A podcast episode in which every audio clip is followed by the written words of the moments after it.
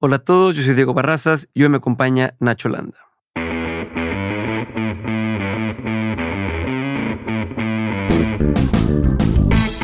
Mi invitado de este episodio es Nacho Landa. Nacho es un emprendedor en serie con un sinfín de negocios y proyectos, entre ellos el de Urbita, donde es socio junto a Kenji López, quien también estuvo en Dementes. Por si no sabías, este es el segundo episodio que grabo con Nacho y el primero fue el número 91 en el 2019. Fue uno de los favoritos en su época y creo que esta segunda parte también va a dar mucho de qué hablar. Eso sí, les aviso que esta vez hablamos de temas muy diferentes a los del primer episodio, desde la importancia de disfrutar el día a día hasta la espiritualidad y la muerte. Hay un poco de todo, así que espero que disfrutes de este episodio el día de hoy.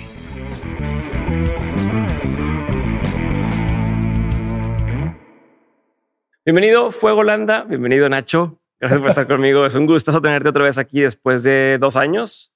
Aquella vez que grabamos, mi hijo tenía cinco meses el primero, ahorita ya tiene dos años y pues, cinco meses. Sí. Y tengo un bebé de un mes y medio. Entonces, hubo varias cosas que me dijiste en ese momento que, que, siempre me acuerdo y que ahorita siguen siendo relevantes. ¿no? Y entre eso tú me hablabas, me decías, no, a ver, es que nunca se va a comparar que tu esposa de pecho esté amantando y que tú digas estoy cansado. No, o sea, no, no y, no. Entonces, hoy, hoy estos, estos, dos meses más que nunca lo tengo fresco. Eh, y quiero empezar, eh, aparte de decirte que tu episodio ha sido uno de los favoritos de la gente en Dementes, eh, la gente con muchas preguntas y que te voy a hacer hoy, pero quiero empezar con entender qué ha cambiado desde entonces. Esto fue 2019, qué ha pasado en tu vida, qué ha pasado en tu trabajo, qué proyectos siguen vigentes, cuáles has abandonado, tu familia, cómo ha cambiado, tú cómo has cambiado en estos últimos que son 2019, 2020, 2021, dos años y cachito. Ok. Por ahí empezaremos y de ahí nos vamos a ir. Bueno, gracias y muchas gracias, Diego, por invitarme de vuelta y me emociona porque yo también he tenido retroalimentación, me han hablado gente que ha pedido que le dé un punto de vista y eso es una satisfacción realmente, hasta emociona, el poder ayudar o compartir simplemente lo que vibras o lo que te ha hecho vibrar para que otros lo puedan recibir. Y creo que a mí me pasó lo mismo con gente que yo me acerqué y que les emocionaba cuando yo les preguntaba algo y que decían, va, me toca eh, corresponder y participar en lo que puedes en otras vidas. Entonces te lo agradezco de corazón y que eso se siga dando y que el éxito que estás teniendo, porque veo cómo, cómo vas teniendo el éxito con la producción, con todo esto y he, visto otros este, podcasts como se ha ido madurando y, cada vez pues las preguntas y las intervenciones llegan a una esencia que trasciende, no se queda nomás en, aspectos momentáneos, ¿no? Entonces, muchas gracias. Bueno, del 2019, cuando nos vimos, eh, hubo ciertas cuestiones, me voy a ir más o menos como a ver si me recuerdo cronológicamente. Eh, hicimos un viaje hermosísimo de mucho aprendizaje que fue a China. Estuvimos casi dos meses, mi esposa y yo. Realmente lo hicimos un viaje cultural donde pues, tuvimos la oportunidad de acercarnos con sociólogos, con personas muy capacitadas que nos decían la verdad. Eh, viajamos no nada más a China, sino a Asia en términos generales, pero básicamente a Vietnam, Cambodia, Tailandia, Myanmar este, y China y luego algo de Corea. Tuvimos esos dos meses. Entonces eso fue importante porque me di cuenta de la integración y estar buscando en China en particular que cómo era una cultura diferente y cómo ha progresado, porque ya lo habíamos conocido nosotros 20 años, 21 años, 22 años antes habíamos ido, Sandra y yo, y era otra China. Muy rápido el cambio. Muy rápido el cambio y sobre todo en, en la seguridad, en la estilo de vida, en el entender cómo 1.400 millones de habitantes se pueden poner de acuerdo en un sistema que ahorita si me dices, pues lo clasificaría yo como un totalitarismo capitalista, medio raro, ¿no? Pero así, sin dudar, te puedo decir que no hay ni una ciudad que he conocido y aún conocí Singapur también en otro viaje, este, de la limpieza y el campo que estuvimos visitando. Y eso me impactó mucho en cómo nosotros como mexicanos vemos al comunismo, que en este caso para mí ya no es comunismo el que tiene China. este, parecería porque tenemos informaciones parciales, pero cuando vas, ves que lo que conoces es muy poquito de lo que realmente sucede allá. Entonces, en ese Como en todos los países, ¿no? Cuando gente viene de fuera de México y dice, ah, dos, tres cosas que te mencionan que ven en noticias, y dices, no, ven, y es muy diferente lo que, lo que, lo que te llega de noticias. Sí, entonces ese, e, eso dentro de lo que ha cambiado, he cambiado, puedo decirte, mi concepto de, de lo que es el autoritarismo chino, que podemos decir, el cómo manejan la política, en el tipo de democracia diferente a lo que nosotros tenemos, un concepto interesante del respeto a las ideas de los demás, en el sentido, si me voy a las patentes que les preguntaba yo, pues tienen fama ustedes de ser tramposos y de copiar y de, pirata. Y decía, no, ustedes occidentales quieren meterse en, en un sistema de conveniencia para que todos estemos en él y respetar lo que ustedes tienen de idea y usan una fuerza. Y cuando vienen aquí, nosotros no creemos igual. Nosotros creemos que las ideas deben de ser para la humanidad. Y si las copiamos, sí, hacemos patentes para caer en el juego de ustedes. Pero ustedes saben que cuando vienen aquí, lo vamos a copiar y lo vamos a tratar de mejorar. Entonces, no los estamos engañando. La honestidad la tenemos nosotros. El concepto de deshonestidad lo están creyendo ustedes. Ah, decía yo, híjole, qué, pero así, pues, es, un ejemplo. ¿no? Sí, sí, sí, de, de, verlo desde el otro ángulo. Qué interesante estos cuates, cómo lo manejan y dice, y recuerden que nosotros somos 1.400 millones. Eh, la fuerza que traen ustedes allá en México pues son 130 millones y con los gringos son otros 350, pues son 600 millones. No llegan a la mitad de nosotros. Entonces, ¿qué, qué, qué, nos estás discutiendo? Si nosotros estamos buscando el beneficio de 1.400 millones de gentes y ustedes en sus países de mucho menos. Y además este, se pelean entre ustedes en eso. O sea, yo, yo decía, a ver, no estoy entendiendo. Y el comprender la historia, la historia de dónde vinieron en Mao con los ingleses, en toda el, el, la ruta del opio y cómo afectó y cómo fue, decía yo, wow. Hice una comparación rápida en cómo estamos nosotros, de alguna manera, aunque no lo querramos, o si lo querramos algunos, y otros no, el cómo el poder americano, voy a corregir, no americano, el poder de los estadounidenses, de los gringos. Sí, porque los, gringos le dicen todos, somos americanos. Somos americanos, no, no, América todo. Párate, párate, párate. Entonces, fíjate cómo influye, me influenció a eso los americanos, pero si yo soy americano también. Sí, sí, sí. Entonces, este, cómo de alguna manera se parecen, se parecen con los chinos cómo nos tienen a nosotros, y lo vemos constantemente ahorita, y son preguntas hasta que me hago, digo, a ver, ¿cómo, mano? Resulta que los dólares del narcotráfico son en dólares y se maneja el narcotráfico en dólares.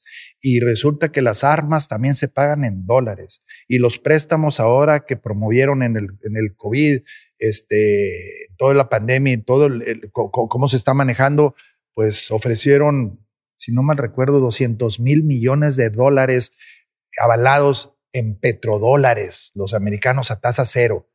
¡Hala! pues, ¿y los chinos? Pues los chinos en sus medidas también hacen los préstamos que hacían y, que invierten en infraestructura en otros países, como en Australia o en otras, pues están en eso, son iguales. Entonces, el, el poder sentirlo y ahí aplicar y decir, bueno, yo cómo estoy siendo en lo que yo estoy realizando para aplicarlo en lo mío. Y, y ahí me nació algo muy interesante de cómo ha cambiado y cómo estamos cambiando en, en lo poquito. A ver. La vez pasada te platiqué de cómo manejábamos nosotros, si no mal recuerdo, los depósitos en garantía en los arrendamientos. De que nosotros decimos, ok, ese dinero es un depósito en garantía al inicio del contrato, porque estoy desconfiando de ti, arrendatario, que no me vais a pagar o que vayas a dejar descompuesto algo. Entonces, nace de una desconfianza. Sí, se empieza la relación con, con una, desconfianza.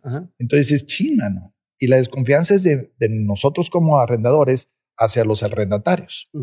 Y eso, eh, pues no se vale, porque estás de alguna manera iniciando con una desconfianza, pero es la costumbre.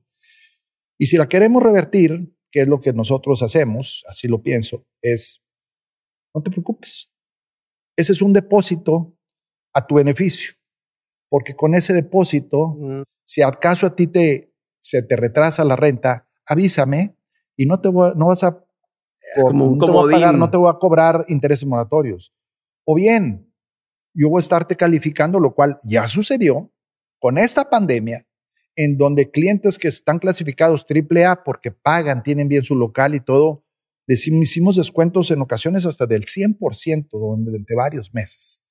U otros le dijimos, te regalamos dos meses porque ese depósito que tienes tantos años con nosotros, esos intereses ya pagó dos meses tuyos. Entonces, aquí viene algo interesante. Sí, ya no es nada más me protejo para que no me robes o para que no me das la cara, sino esto ya es algo para usarse para un bien. Y viene algo interesante que es que viene en el aspecto de la autoridad. Es, de alguna forma, como arrendatario o arrendador, perdón, o dueño, claro que le quiere rentar, pero el otro es el que viene a quererte rentar a ti. Entonces tú pones ciertas condiciones por si quieres te rento o no. Es difícil que los arrendatarios pongan sus condiciones. Tendría que ser un arrendamiento o depende del mercado. Que fuera a jalar mucha flujo para la plaza. Mucho flujo, una gran cantidad de metros cuadrados o que realmente dijeras tiene un peso en la negociación. Se da, pero no es lo común. En el caso nuestro no sucede porque nuestros espacios son muy pequeños y normalmente ponemos, eh, digamos, los huevos en diferentes canastas, las ganancias, ¿no? aunque soy un poco malo ahorita los huevos. no. no, no, lo quise decir en ese sentido, ¿no? Este, aunque tiene también cierto aspecto figurativo, porque efectivamente dices, no quiero que me, vayan a tosigar o me hagan algo estrellado. Entonces, este, entonces, en ese sentido, este, viene un concepto que estuve platicando ayer, Ajá me reservo el, nombre por confidencialidad, pero estuve tratando con una compañía, también no voy a decir de qué producto porque fácilmente la podrían y quiero respetar eso, en donde les hablaba yo y les decía, es que ustedes cuando vienen a negociar nosotros con los desarrolladores, traen un poder, un poder sí de la necesidad que tenemos nosotros de comprar ese equipo. Y, y ese poder es muy curioso. En el contrato, ustedes lo adquieren porque nos dan un precio y nos prometen un servicio. Pero al mismo tiempo sabemos que estamos comprometidos a que las refacciones solamente es con ustedes, el servicio solamente es con ustedes, los seguros solamente es con ustedes. Y eso, ese poder lo ganaron en la contratación y nosotros se los dimos. Pero poco a poco va llegando en el que ese poder se desgasta porque o quizás se equivocaron en el servicio o porque hubo una competencia este, que, les, que ya está entrando o porque dieron un mal servicio o no se llenaron completamente las expectativas de tu cliente. Entonces ustedes están teniendo un poder inicial, pero no están teniendo el poder del reconocimiento, que es diferente. Es como cuando designas, si eres una empresa familiar o eres un, o cualquier otra empresa que dices, eh, ven, tú vas a tener el poder porque eres mi hijo. Y tú entras aquí siendo el director. O, y hay otras empresas que dicen, no, no tienes el poder y vas a ir ganándotelo. Pero le dan entrada a, a, a, a ese tipo de, de designación de poder. Y luego te lo tienes que ganar. Entonces, a veces te lo ganas por la meritocracia y la gente te lo reconoce y dices, él, él es el que corresponde. Y a veces hay empresas que quien designa, que eso es lo que me interesa, que me gustó mucho de China, el proceso de selección de los políticos, decía yo, no es posible que esto sea, así, o sea, las carreras que estudian, la preparación que tienen, no pueden ser gobernadores si no han sido este, alcaldes o si no han tenido... los restaurantes, eh, tienes que pasar por todos los, los, lados antes de poder decir que soy el gerente. Entonces, en ese sentido, volviendo al poder que te ganas, es nosotros como clientes, ¿cómo le hacemos para ir teniendo un poder y que el poder del proveedor se una al poder del cliente y se haga una hermandad de decir, queremos estar juntos porque nos convenimos. Tú tenías el poder y ahora yo te lo quiero reconocer y por eso no quiero estar con nadie más. Entonces, ¿cómo creas esa hermandad? Entonces, estuvimos platicando ayer, este, imagínate que vinieron a, a decirme que por qué los había vetado. ¿Por qué los había vetado en, en unos desarrollos en donde el costo de eso iban a ser varios millones de dólares y que le decía yo, estos ya no entran. ¿Cómo es que no entran? Y es una condición que yo puse para entrar en estos desarrollos. Y supieron, este, y entonces me vino a preguntar el por qué. Y fueron muy abiertos, fueron, realmente venían con una, eh, no te quiero decir con una disposición de convencimiento, porque en la entrevista primera que me habían hecho telefónica, la grabaron, me pidieron permiso y, les puse todos los, si no, quisieron venir a entender un poco más las cosas. Pero eran, en, espíritu de reto, eran en espíritu de queremos aprender. De realmente de querer decir qué está sucediendo. Entonces, este, eh, obviamente, con una cortesía de doble sentido, en, en yo ahorita digo cuáles los dos sentidos, les dije, yo los invito a comer. Entonces, sí, cómo no, este, porque ustedes vienen a mí, me están dando esa oportunidad de expresarme y entonces los invité a comer, pero nunca se imaginaron que los invité a comer a mi casa. Entonces, cuando entraron a mi casa, yo sentía perfectamente bien en donde es, estamos en son de paz, estamos en mi casa, porque efectivamente eh, les costó trabajo el que estuvieran vetados en varios edificios donde iban a ser, no sé, muchos del producto que ellos iban a tener que ofrecer. y eran varios millones de dólares que dijeron, va, ya no puedo entrar en concurso. Entonces, este, en ese aspecto, quise hacer la mención, qué es lo que ha cambiado, eh, ha cambiado en tu pregunta inicial, el, el entendimiento para mí más claro del poder que te dan las circunstancias o donde estás y el, el poder que ganas y luego el poder que te reconocen. O igualmente, el poder que otorgas y luego el poder que tú reconoces. Entonces, eso, ese juego creo que debe, va a ir cambiando en base en todo lo que el mundo se va desarrollando y tenemos más conocimiento, que esa es la línea. Y esa línea obviamente está unida a lo que ahorita estoy emocionado de empezar a entender, que es lo del blockchain y lo que es eh, las criptomonedas. El blockchain en particular aquí en, en y otras ya, ya está funcionando en otras partes. Ha, habido este, ya ejercicios interesantes aquí en Nuevo León, pero los políticos, a excepción de ahorita, el que eh, quien está entrando lo está promoviendo mucho, este Samuel García y todo el equipo, la senadora Indira Kempsis igualmente, este, con todo, todo un equipo que está, está formándose para que precisamente ese poder que se tiene de la información y de la seguridad se está transparentando y se va a transparentar y ya se está dando en el mundo entero. transparente se reconoce. Y se reconoce y además es inviolable el, el, el, decir entras en un blockchain de documentos, de procesos, de aceptaciones, hasta de identidad que dices, ay, entonces eso me impresionó mucho verlo en China donde el 90% de las operaciones, Diego, yo veía que las hacían el iPhone. Sí. Y estaba registrado. Y él sabía, entonces la autoridad sabía y todo estaba, y, yo les decía, ¿cómo? No, no te da No, me decían, oye, ¿no te da miedo que el gobierno te vaya a empinar? ¿No? ¿Y cómo le crees al gobierno? Pues le creo porque si me dijo que en dos años iba a haber un puente, pues ahí está el puente. Y si me dice que va a matar a los a los corruptos y a los de que entran en la droga y a los violadores y a los asesinos, pues prendo mi canal. Te lo digo, lo vi. O sea, no vi cuando los asesinaron. Pero, pero eh, entras a un canal y ahí está que los tan tan. O sea, eso es lo que me dijeron y eso es lo que le, no quise verlo, la mera verdad, pero, pero ellos mismos me decían, y no le pregunté a uno, ¿eh? Íbamos y les decía yo. No, me consta que eres preguntoncito. Le decía yo, Diego, le decía yo, quiero hablar con aquel viejito allá. Ajá.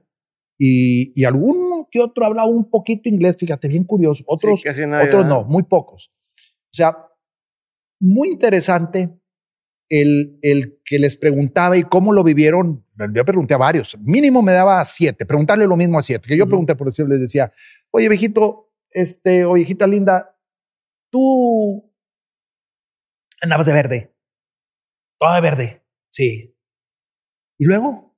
¿Y qué comías? Arroz y pollo y las cosas que estamos. Y nada más. Oye, y, nada más. ¿Y por cuántos años? Pues por 20, 25 años. Y viendo decía, es que cuando entra Mao, no estoy siendo comunista porque no creo en la en, quitarle la libertad a las personas. Entiendo cómo fue y creo que al aprender de su proceso tendríamos que aplicar nosotros lo mismo. Entonces también me impresionó que ahorita no tienen analfabetismo en, en los jóvenes, en los niños. Entonces, hubo en este sentido cómo empezaron a pasar el poder y el reconocimiento del poder en donde yo llegué aquí y me preguntaban las gentes con quien trabajo, ¿qué le, qué le llamó más la atención? A algo así que, que, pudiera compartirnos. Y le dije sinceramente, le dije, mira, yo nomás tuve la suerte de haber nacido en, en un lugar donde me dieron todas las posibilidades y en, y en un país este, con una diferencia de clase grandísima y me tocó la suerte de nacer en la clase no más alta, alta, alta, alta, pero de la que le sigue. Me explico, con mis papás me pagaron los estudios, yo tenía que comer, este, me dio un carro, eh, me eduqué con los ricototes, o sea, tuve esa suerte. Pero si yo hubiera nacido en la clase baja, a mí me gustaría ser chino. ¿Te gustaría ser chino? Sí, porque yo veo, yo veo cómo los de la clase baja de China, cómo vivían y cómo viven ahorita, y les pregunté, y ahorita el sueldo, cuando nosotros en 2019, cuando regresamos de China, el, la pensión promedio mínima era de 1.800 dólares de jubilación mensual. Y todavía podías trabajar. Y te daban trabajo. Este, y no me lo dijeron. Lo vi, lo pregunté. En los carros, las gentes que... O sea, hay más movilidad social allá. De decir, eh, estoy de clase baja y puedo aspirar a, claro, ser más fácil que en México. Claro, claro. ¿no? Y, tiene la oportunidad y tiene la educación. O sea, cosas que no las tenemos aquí, no las tienen los gringos, hombre.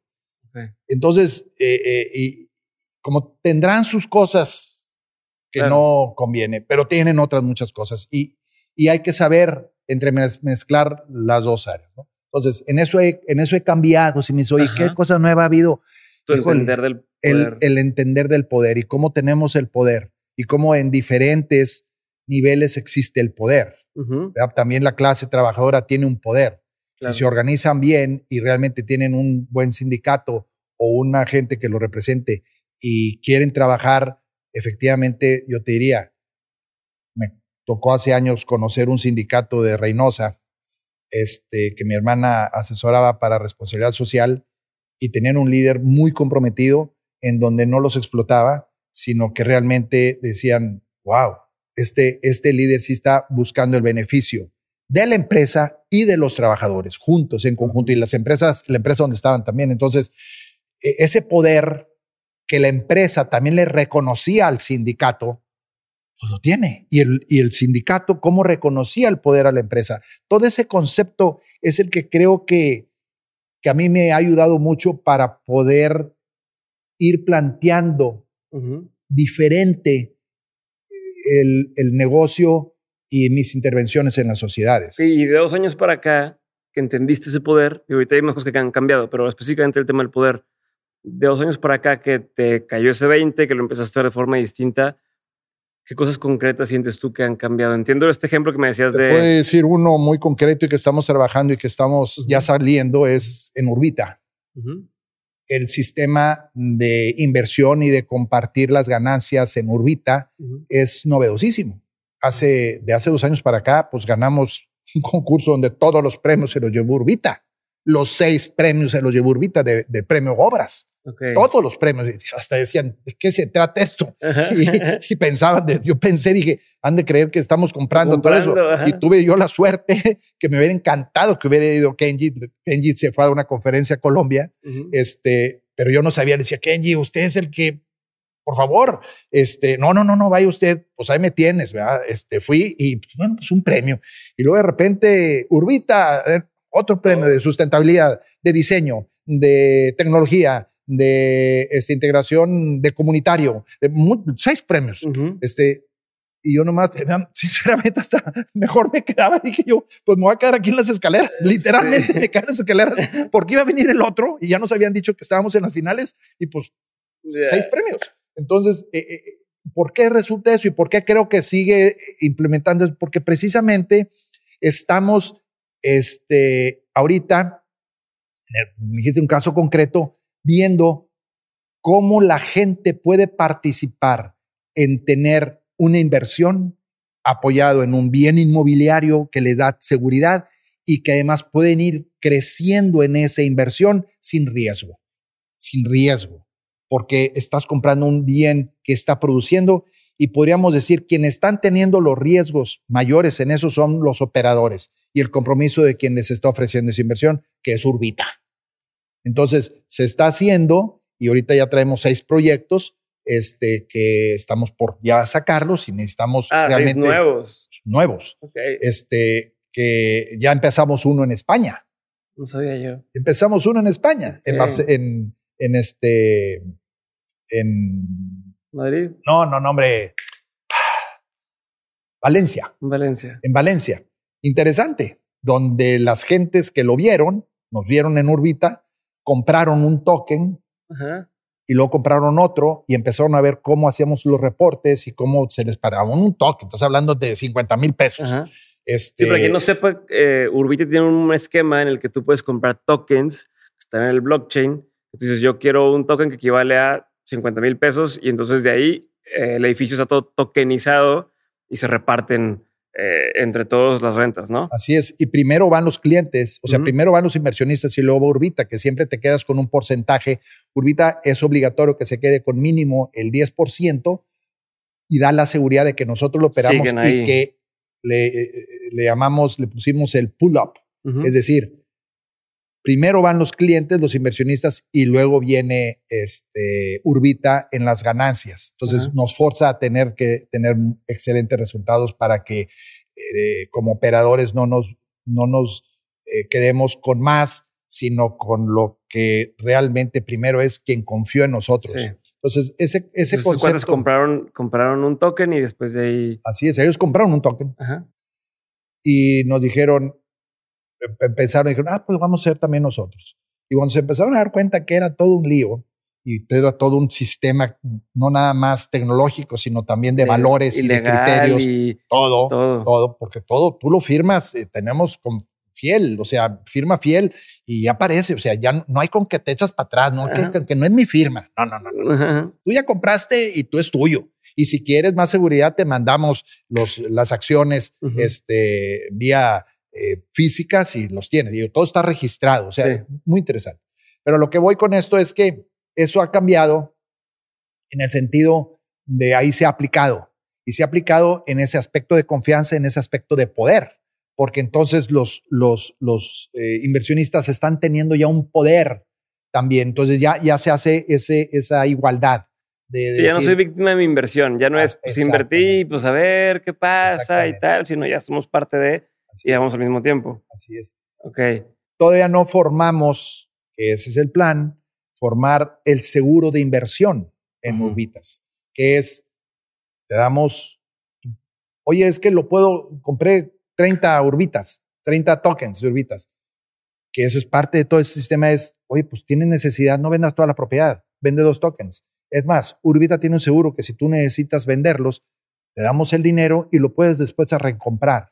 Okay. Entonces, es, en eso estamos empezando a formarlo, pero para eso necesitamos más volumen. Y yo te diría, ayúdame a que haya más gente que se convenza, ¿verdad? Porque eso es un proyecto muy, aparte de novedoso, muy equilibrado. Claro. Y lo otro es que estamos ahí, no nos estamos yendo. no, no, es uno que te vendemos y te vas. estás, viendo. Nosotros sufrimos, sufrimos de nuestros errores y nos beneficiamos de nuestros éxitos. Entonces, igual, pero primero ve el cliente. Bueno, e, entonces ahí en eso hemos estado aplicando. Esa es una, hemos aplicado igualmente aquí, en, los otros desarrollos, ¿no? Cómo lo manejamos, cómo ha sido hasta con el, hasta con el, el municipio, te puede decir. Muy interesante los procesos de, en este caso de aquí de San Pedro, con Miguel Treviño y este, con Javier de la Fuente y todo desarrollo urbano que es de los negocios, es la visión que se está teniendo es cómo empoderas al ciudadano. Entonces el ciudadano te va a dar el poder, no porque tú lo tengas, porque ganaste nada más la elección, sino es cómo te lo, sí, te lo reconoce. Hasta como, no sé si le parece irónico, pero es entre más poder le das a la gente, se, regresa más poder, en el sentido de confiar más en ti, porque le estás dando la palabra, le estás dando la opción, lo estás escuchando, entonces te dicen, ok, queremos ir todos por allá, lo implementas y entonces confiar más en ti. Entonces este ciclo que dices de, de tú puedes y yo puedo y nos complementamos y nos respetamos. Es que si vemos ahí, Sergio, tú, Diego, perdóname, Diego, se me vino... Ese es otro podcast. No, no, no, no, no, no, se me vino la idea que te iba a venir es cuando, no sé, la vez pasada te platiqué que me habían invitado cuando estuvo el Círculo de Paz allá en el tengo entendido que fue, ay, en el 2000, cuando el, el comandante Marcos y todo eso, hubo un círculo de paz en San Cristóbal de las Casas. ¿por qué no me acuerdo de la fecha exacta? Ay, tengo entendido que fue en el 2001, porque la, el levantamiento, en el levantamiento... ¿Fue cuando hubo bronca o no? Sí, sí, ahí en Chiapas. Ah, lástima. Me pegó el COVID. Se me fue. Bueno, a lo que voy es, no es lo mismo la democracia que el consenso. Y de alguna manera la democracia es de las mayorías y el consenso es de la totalidad. Y, en este proceso que estamos ahorita, que yo veo aquí en, San Pedro, realmente se está caminando hacia un consenso, que es lo que me gusta que está haciendo Miguel Treviño y todo el equipo, no nada más Miguel, me consta que es todo el equipo porque de alguna manera hemos participado en lo que nos corresponde, ¿no? Y el sentido de la confianza, de la confianza en, en los desarrolladores que realmente cumplen con lo que dicen y con la legalidad. Entonces, eso es otra cuestión que ha ido, que yo en lo particular puedo decirte que he cambiado en donde antes me sentía impotente ante las autoridades. Me sentía, y por eso en una ocasión salí en primera página yéndome a dormir a la Secretaría de Desarrollo Urbano y teniendo dificultades personales fuertes con el secretario de Desarrollo Urbano que ahorita todavía ni lo quiero saludar, ni le doy chance que me salude, porque no ha reconocido su falta de autoridad que fue y su falta de hombría a mi punto de vista. Entonces ya le dije, ni me saludes hasta que no pidas una disculpa. Y no la quiero pública, nomás quiero que reconozcas. No quiero reconocer. No. El que sí, te puedo decir, tuvo una valentía, y lo voy a decir este, importante, la quiero reconocer, es este Fernando Margain. Fernando Margain vino a mi casa, y fue una actitud que se me hace de mucha hombría y de integridad en explicarme qué pasó y por qué se sucedió eso, porque sabía que yo estaba y que le dije, no los voy a perdonar. A mí, ustedes fueron autoridad, pero en esto, cuando dejaron de ser autoridad, se fueron lo personal. Para mí, cambiaron a ser lo personal. Y eso es en lo que yo puedo invitar ahora con estos nuevos gobiernos de, la ciudadanía, como este, que yo creo que fue de la ciudadanía, el de, el de realmente de, desde que inició como senador, este Samuel y ahorita como gobernador, y todo el equipo que rodea además, igualmente eh, Colosio, importantísimo esa unión que va a tener. Creo que vamos a, a, a, dar esa oportunidad en donde se le está dando el poder a la ciudadanía. Entonces tenemos que participar.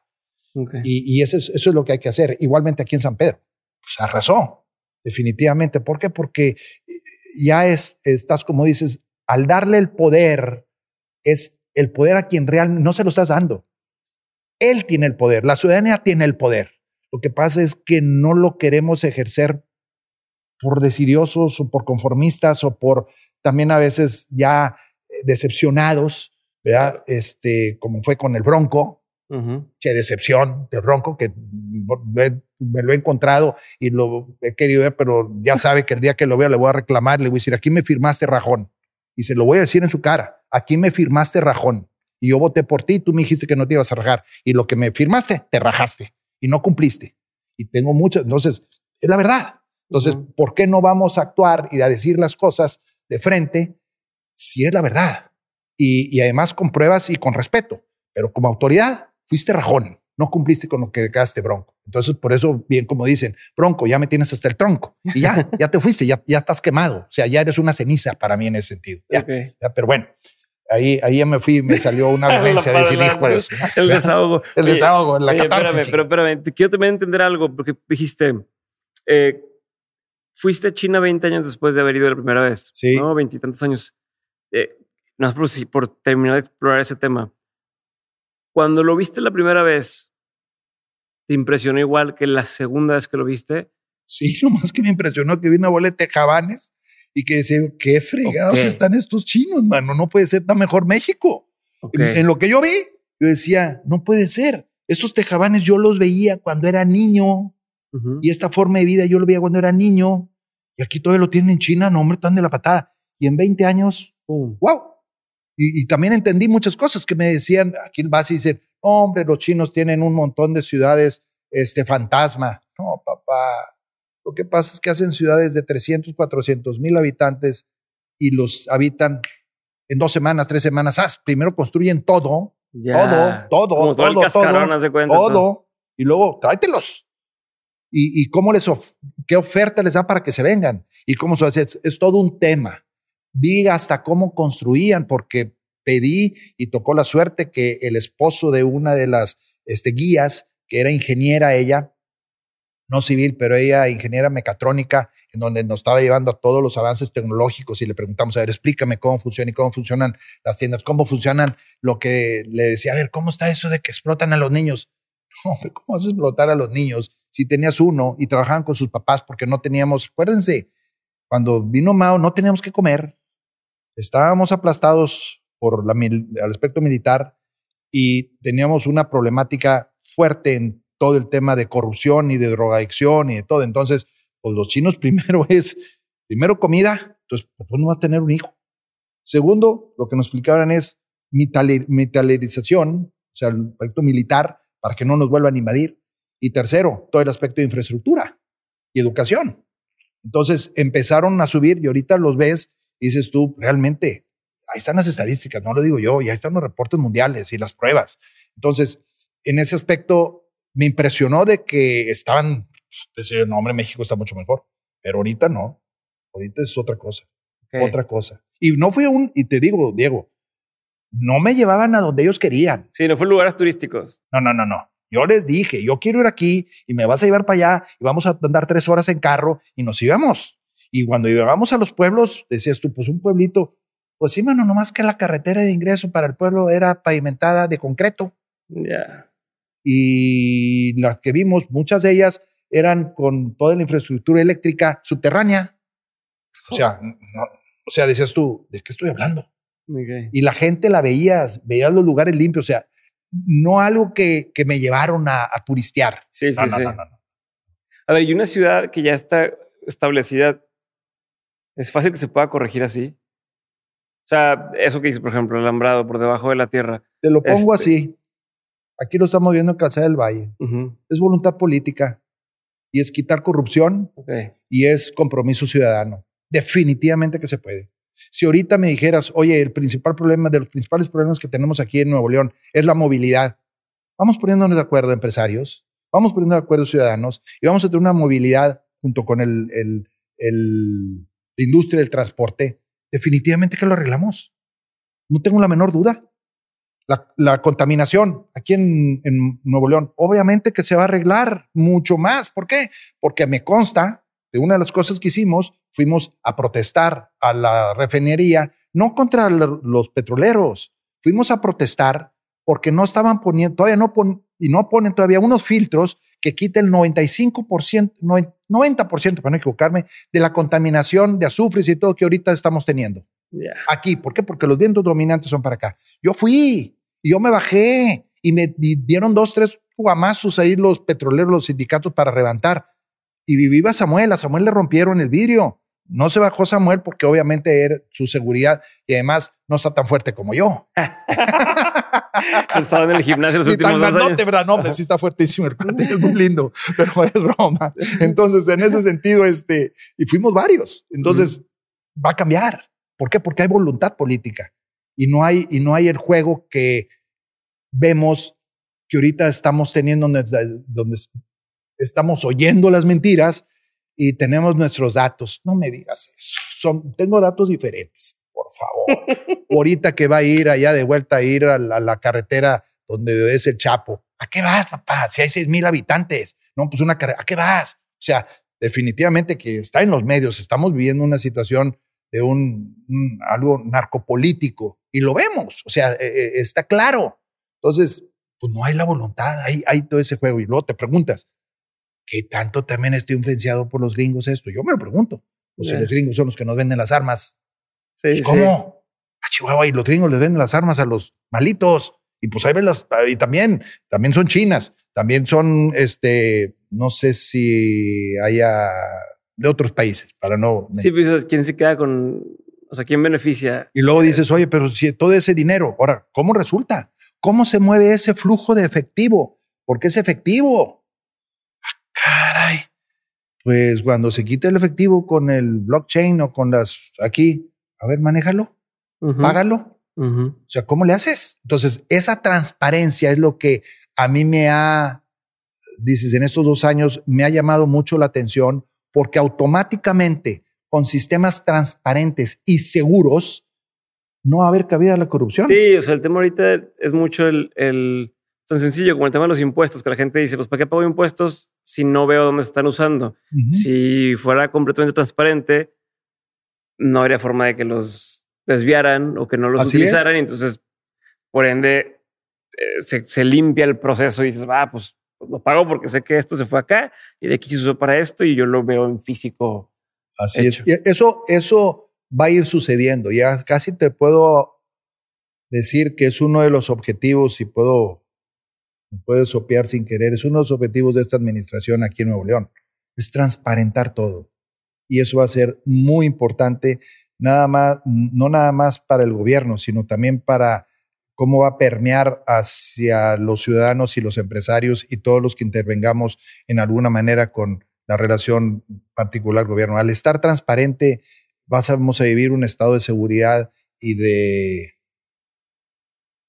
equidad también, no nada más de justicia, que es diferente, sino de equidad. Entonces, de darle a cada quien lo que corresponde y darle también a, aquel que necesita no nada más, porque hay unos que necesitamos más que otros. De justicia no, o sea, no se trata nada más de dar todo parejo, ¿no? Lo que... Así es, no nada más parejo, sino a lo que necesites, ¿verdad? Que es lo que es lo que sucede. Bueno, oye, en eso. Y a ver, ¿y qué más ha cambiado? ¿Qué más ha cambiado? A lo mejor en lo personal. En lo personal, este, bueno, pues de hace dos años para acá, mmm, contratamos un director general, me quité del, del, aspecto operativo. Ok, ok. Este, porque me di cuenta que necesitaba pensar mejor las cosas y al estar en lo operativo me distraía de analizar y compartir y estar eh, rumiando, por decirlo así, qué es lo que íbamos a estar haciendo para las futuras generaciones en el caso de mi familia. Entonces, eh, cambio eso. Tengo más tiempo, para poder este, hacer ejercicio. También he necesitado hacer más ejercicio. Me he dado cuenta que se me ha ido la tonalidad muscular. O sea, estoy. Ya 62? 62. O sea, estoy en andropausia, definitivamente. Me he vuelto más llorón, digámoslo así. Este, no, no, fíjate, no me ha pegado tanto lo corajudo que muchas veces en andropausia pega, en donde se vuelven más, más sensibles, más enojones. No, eso no me ha pegado. Este, sí me ha pegado un poquito más lo romántico, lo mismo sensible. Este, eso ha cambiado. Entonces he tenido que hacer más ejercicio. Muy fácilmente engordo y muy difícilmente en flaco. Si son 3, 4 kilos, híjole, cuestan un trabajo y se suben. Me tardo un mes en bajar dos kilos y en, casi te puedo decir en cinco días los vuelvo a subir. Dices, no más que semana. Entonces, eso, eso sí ha cambiado. Este, eh, en lo físico. Eh, ya tengo más nietos, o sea, de hace dos años, bueno, si había dos nietos, iban a ser el, el tercero, ya tengo cuatro, este, eh, que apenas empiezo cada vez más a sentir ese enamoramiento, no, no fue así que yo me morí desde un principio, no, ahorita ya empiezo a, a sentir ese envelecimiento, digamos, este, por los hijos, por los nietos. Otra cosa que ha cambiado es la participación de más gente en los negocios. Este, otro, he aprendido un poco más de arte. He comprado arte fomentando a esa cultura de, contemplación como este cuadro, ¿verdad? Y hay, tengo muchos que ahí van a estar viendo, que hemos estado este, comprando a, pintores jóvenes eh, que me han he estado estudiando este, al respecto. Otra cosa eh, que ha cambiado en mí es que me siento que estoy montando bastante mejor, estoy más sensible en mis manos con, los, con las yeguas y los caballos, donde eh, hago una integración muy interesante. Igualmente he tomado cursos de, de, no podríamos decir equinoterapia, pero sí de cómo relacionarte y cómo transmites y cómo, cómo puedes en un momento dado ayudarte del caballo este, a ver qué actitud tienes. Entonces me he aventurado a, a dar algunas clases este, a diferentes gentes que con mucho gusto las, las ofrezco para que aprendan a mover el caballo, no nada más desde el principio, este, desde a, pie, sino también montado y cómo usas las piernas, cómo usas el cuerpo, cómo usas la respiración, la actitud, la energía, porque son un reflejo los caballos. Entonces, como lo he, tenido, he sentido mucho más, podríamos, el contacto telepático realmente,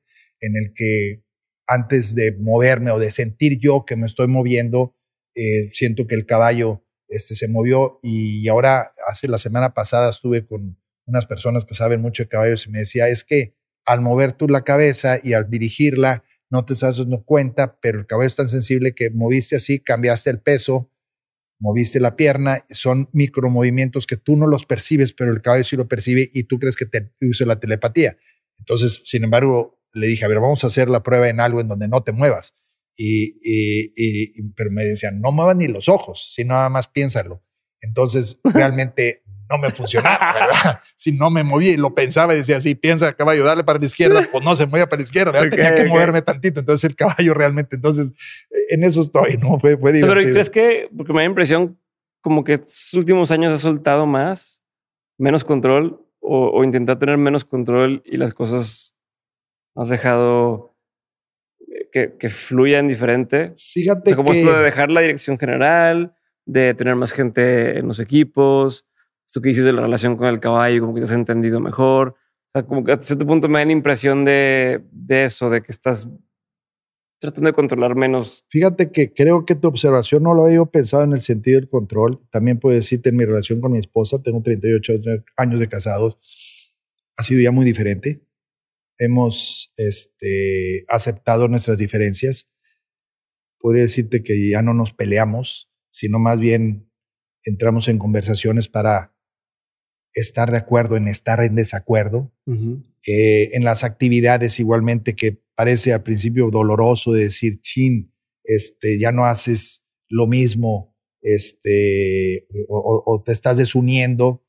Mm, algo que me, me llamaba mi atención y me dolía, te confieso, al principio. Este, y ahora lo platicamos esta, esta ocasión que fuimos y estuvimos en el mismo cuarto durmiendo, no en la misma cama, porque decidimos dormir, porque yo brinco mucho ya, este, y luego, eh, y ella, este, eh, pues la despierto o ella de alguna manera le dan a veces calambres, entonces se levanta y pues no queremos incomodarnos. Entonces, otra diferencia que tuvimos en lo personal es de que ya no dormimos en la misma, tenemos la misma recámara y, y, ahí la, la, recámara es, es un, una alcoba de acogimiento y de gozo y de yo duermo ahí, porque yo estoy mucho más grande, entonces una camota, ¿no? Y ella este, se fue a otro dormitorio, como ella le llama, ella, ella va a un dormitorio y, y, y es interesante porque sí dormimos en cuartos diferentes, sin embargo, ha sido interesante cómo decir, bueno, a veces cuando dormimos en el mismo cuarto,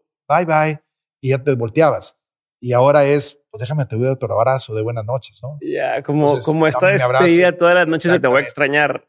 Un te voy a extrañar, como... O bien, me estoy ya despidiendo. Y cuando estábamos en el mismo cuarto, pues aquí la tienes, entonces le das un pellizquito, sí, mi amor, buenas noches. Y ya le das así la manotadita, ¿no? Ajá. Este ya, no, acá no. Acá pues me voy a despedir, bueno, que pases buena noche, amor este, bye, o en la mañana, este, igualmente. Yo a veces me levanto muy, normalmente me levanto muy temprano, me gusta estar montando al amanecer, entonces no la veo.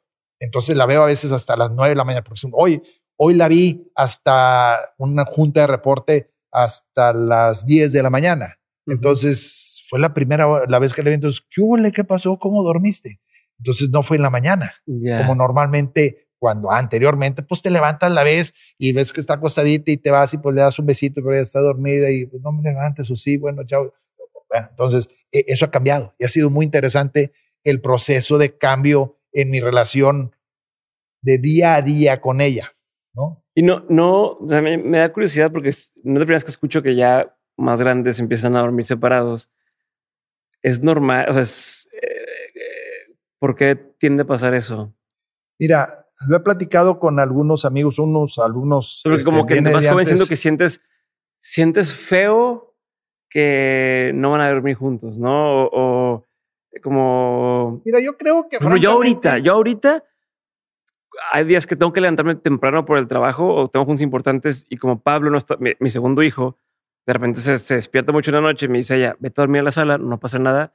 Y sentimos como un... Claro. De no, nos estamos abandonando, ¿no? A lo mejor está muy tonto y muy cursi. No, no, no, no, yo tengo esta sensación así de no, pero la verdad es que te levantas el día siguiente y dices, ah, no, pues sí descansé. Claro, entonces te vuelve, yo creo que en cierta forma los estereotipos de cómo vivir como pareja influyen. Este, dos, pues dormir juntos. Obviamente, dormir juntos es, es padre. Este, no sé tú en lo particular, pero, y no quiero que me platiques, pero este, para mí era muy conveniente, ¿verdad? Dormir juntos porque no perdía tiempo en ninguna caminata por el pasillo. Entonces, este, entonces no me arriesgaba a que, a que me agarraran, este, como Adán. Este, entonces, pues yo creo que sí tiene que ver eh, en ese sentido. También el otro es de que, de que, este, como que estás en la disposición. No, ya no, no estás, eh, y como sabes que tienes que levantarte y tienes que hacer, traes mucha actividad, bueno, descansas. Acá como que yo en lo particular, compartiéndote es, ¿cómo le hago para gozar más cada momento? Ya. Entonces tiene que ver el dormir. Y si de alguna manera yo afecto a alguien más, pues me está afectando también a mí porque me importa a la otra persona. Entonces, me afecta, yo afectarla y chin, entonces no, no me voy a levantar. Entonces, ay, me estoy haciendo pipí, chin. Me levanto, no me levanto y me voy a levantar y, y sí, digo, ahorita tengo yo creo fácilmente como yo creo que un año o más de no hacerme pipí en la cama. Entonces decías tú, a ver, a ver, a ver, ¿cómo, güey? Pues es que me aguantaba y me volví a dormir y empezaba yo a soñar estaba en el baño y te lo digo literalmente. Varias veces me hice pipí en la cama porque soñaba que estaba y hasta que sentía chin, ya me hice yo me, aguanté. yo, a mí me pasó una vez y me quedé traumado. Y entonces, porque yo soñé que me paraba al baño, y iba a prender la luz, hacía pipí y de repente estaba, me, oriné. Y entonces desde ahí, pero no es broma, yo creo que ya llevo 10 años desde que me pasó eso. O sea, a los, a los 20, una cosa así, a los 16, o una edad así que dices, ¿no? O sea, siempre llego al baño en la noche y le pego a la taza, o sea, con la mano tengo que pegar la taza para sentir que, o sea, si esto es, esto es real, ¿no? No estoy, no estoy soñando, no estoy soñando, le hago así, con los nudillos en la taza y ya digo, ok, ahora sí voy a hacer, porque si no, y no hago hasta que no le haga así. Ya como que ya ese es mi, mi ancla de decir, esto no es un sueño. Entonces pero te siempre. volviste, aparte sofisticado por hacerlo, te volviste con estas, ¿cómo le llaman? Que tiene uno este, mañas, pero la palabra no, son, no es mañas, sino es que tienes este, tics, pero no, no, no, no, no. Ahorita se viene la palabra porque yo le he preguntado, dime qué, este, algo extraño que haces ¿Qué haces, que dices, eh, es, la palabra, pero igual se me viene. Entonces, yo tengo muchas. Peculiar, una, peculiaridad tuya, tienes una peculiaridad tuya, este, una extravagancia. Entonces ahí tienes, y, sí, oye, sí, ¿verdad? Entonces, eh, ya se te logró. Volviendo a la pregunta, ¿por qué sucede eso? Pues porque yo creo que efectivamente te vas, uno, si duermes, bueno, yo en realidad no he estado con que yo duermo menos, ¿eh? Yo duermo ocho horas, Definitivamente. Si no duermo siesta, duermo mis ocho horas, no parejo, si ceno.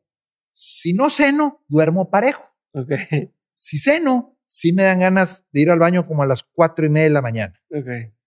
Pero si no ceno, duermo parejito. Y si me duermo normalmente, por decir me duermo, que me duermo, perdón, me duermo yo a las diez o diez y media y me levanto como a las cinco, pues todavía me faltan unas horitas. Entonces me duermo mi siesta. pero durante el día normalmente duermo mis ocho horas fácil. Fácil. Yo soy dormilosísimo como mi querida madre, ¿verdad? este, y, y esto me acordé de mi mamá, tan linda la vejía. Bueno, luego te platico de mi mamá cuando murió. Cuéntame de una vez. Así es. ¿Qué, qué, qué? Entonces, por eso creo que es el, el tema de que vas diciendo, oye, y además ya tienes la seguridad de que vieja, no te voy a dejar, que mandar, que mandar, no dormimos y tú dormiste viendo y, y se hace otro, otro Es un tema más práctico y es un tema más de practicidad y dejas de lado el, el para qué nos hacemos güeyes con que, los, que, ya no te amo, que no te amo. los queremos dormir, punto. Claro, y entonces hasta, hasta de repente pues haces este una, una enmascarada de los tres mosqueteros, ¿verdad? Y te trepas la, la pared y, y, vas y atacas, ¿no? O sea, eso, eso es siempre conveniente seguirlo viviendo porque te crea, tienes una creatividad, ¿no? Y te da, y te da motivo de, del el, mejor órgano sexual, como dicen, es el cerebro, papá, no es nada, es el cerebro, entonces manténlo vivo, ¿no? entonces, este, la imaginación es buenísima para eso. Buenísimo. Oye, ¿y tú mencionas a tu mamá? Ah, mi mamá. Fíjate que tuvimos, eso es otra cosa que cambió este, mi mamá en el 2019 todavía pintaba, escribía, andaba dando conferencias y, y fue poco a poco. Este, ¿A los cuántos años? a los 94, murió a los 94. Entonces, hoy le compartía a otras personas la forma tan bella en que nos fue preparando para poder ella querer morir consciente, con alegría, con dignidad y en plenitud. Entonces, y ella se preparó para eso. Y de alguna manera mi papá también. Creo que mi mamá más que mi papá. Este, y nos fue preparando y llegó a decirnos, hijos, vénganse porque ya me voy a quitar el oxígeno y voy a dejar de tomar las pastillas y ya, yo ya voy a, a prepararme para que ya me esté yendo y cuando ya me siente incómoda, le voy a pedir al doctor que me dé una pastilla, un, que me inyecte algo para yo estar relajada y que no me, y que no me este, esté sufriendo. Porque no, la vida no es para sufrir en el sentido, la vida es para estarla con alegría y consciente. Obviamente tienes dolores, pero hace una distinción muy interesante. No es lo mismo el sufrimiento que el dolor. El dolor es algo inevitable. Y el sufrir, lo voy a definir en ese sentido, es aquella enfermedad por la no aceptación y la vivencia completa del dolor. Bajo esta definición, que podemos definirlo de otras maneras, ¿no?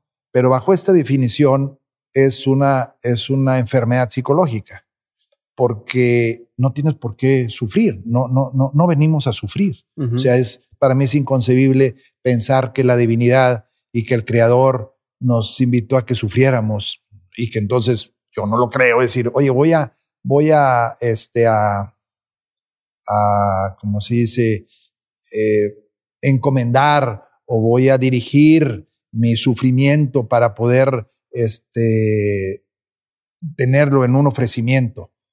Ay, joder, pues como que entonces vas a querer estar sufriendo, güey. Mientras que si yo lo veo y digo, mira, voy a vivir el dolor, lo que tengo que vivir de dolor, aceptar el dolor y saber que ese dolor va a ser pasajero porque tengo la capacidad de transformación a algo y de entendimiento que es más bello y que para algo me está sirviendo este dolor, entonces llega el momento en que se termina el dolor, porque ya lo aceptaste. Estás hablando del dolor del alma o el dolor psicológico. Si te está doliendo porque te duele el cuerpo y te duele la rodilla, como yo traigo con la mendiga rodilla, que me está duele y duele, pues dices tú, lo voy a estar, lo voy a estar sublimando. Sácate, güey. Ponte a hacer ejercicio, ponte a ver qué traes y ve cómo te lo quitas para poderlo, para poderlo hacer. Pero no, no, no es, no es algo y no voy a estar quejándome de, ay, es que el dolor y mi sufrimiento con la rodilla que entonces no puedo, este, X. O sea, haz algo. Si estar sufriendo, haz algo para... Que te motive para algo. Entonces, gracias, dolor. ¿Qué, ¿Qué, hiciste? Me estás haciendo que esté más fuerte porque ya se me estaba acabando la fuerza y estaba pisando mal y fui con el doctor y me dijo, te falta hacer más fuerza. Sí, ahorita me siento y digo yo, mm, ¿qué hubo, Juan Camaney? Ahorita ven los chavos que juegan conmigo, les digo, papá, tienes 25 años y me haces los mandados. Como, yo tengo 62 y tú tienes 25. no la briegues.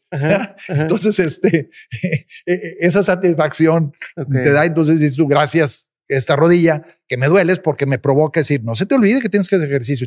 Eh, y hago mi ejercicio y me pongo ahí sentadito y, y, me pongo y aprieto y estoy apretando y de repente estoy apretando, estoy apretando y siento que fortalezco y ah, se me quita. Entonces, ese es a lo que me refiero, aceptar el dolor, ¿no? Ok, pero ¿y cómo, cómo dices que te prepara tu mamá para... Mi mamá me prepara con un libro. Y, y, y también cómo, cómo hizo ella para mantenerse tan activa, tan grande. Porque dejó, ella el último cuadro que pintó y las últimas páginas que escribió de sus libros fue en diciembre del año pasado y ella murió en, enero 18. ¿Cómo le hizo?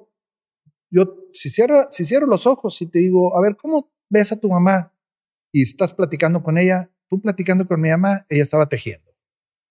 Tejiendo. O sea, no podía estar sin hacer nada. Y, entonces, y eso, soy franco, a veces decía, mamá, por favor, también no hacer nada es hacer algo. Y me la llevé en una ocasión a Oaxaca, yo iba a sus días de cumpleaños. Entonces ella cumplía el 14 de septiembre. Entonces, este, ya platicábamos mucho desde la muerte de mi papá, él murió en el 2012, y, y nos, nos iba platicando. Entonces, un año anterior, en el, cuando cumplió 93, este, me dijo, quiero platicar contigo sobre la muerte. Y yo tuve la dicha de que me pidió que le ayudara a hacer su testamento. Entonces yo sabía cómo era su testamento. Y, y, a propósito, luego yo la vacilaba este, cuando íbamos hasta en el taxi y le decía, mamá, pues vengo aquí a de vuelta a visitarte, pero ahora a ver si te convenzo de que me, dejes un poco más, que cambiemos un poquito más. ¿De qué me estás hablando? Y, y, yo molestándola a ella y sabiendo que el chofer era un, un eh, la, no era exclusivamente de ella, pero era el que la llevaba. Sí, como comprometiéndola así broma. así, ¿no? Entonces me fue, me fue preparando de, con un libro este, de un sacerdote eh, que hablaba sobre la muerte digna y cómo no era eutanasia y, y que era una muerte digna y cómo tenemos derecho a morir dignamente y cómo queremos morir. Entonces, ese permiso de decidir cómo queremos morir es algo que es un tema que cada vez sucede más, este, porque estamos eh, llegando a edades que antes no se llegaban y a circunstancias y a la medicina que ahorita te extiende mucho más fácilmente o con más la vida, ¿no? Entonces, estuvimos y platicábamos. Entonces me decía básicamente cosas que así las entendí yo. Es, hijo, la muerte es parte de la vida.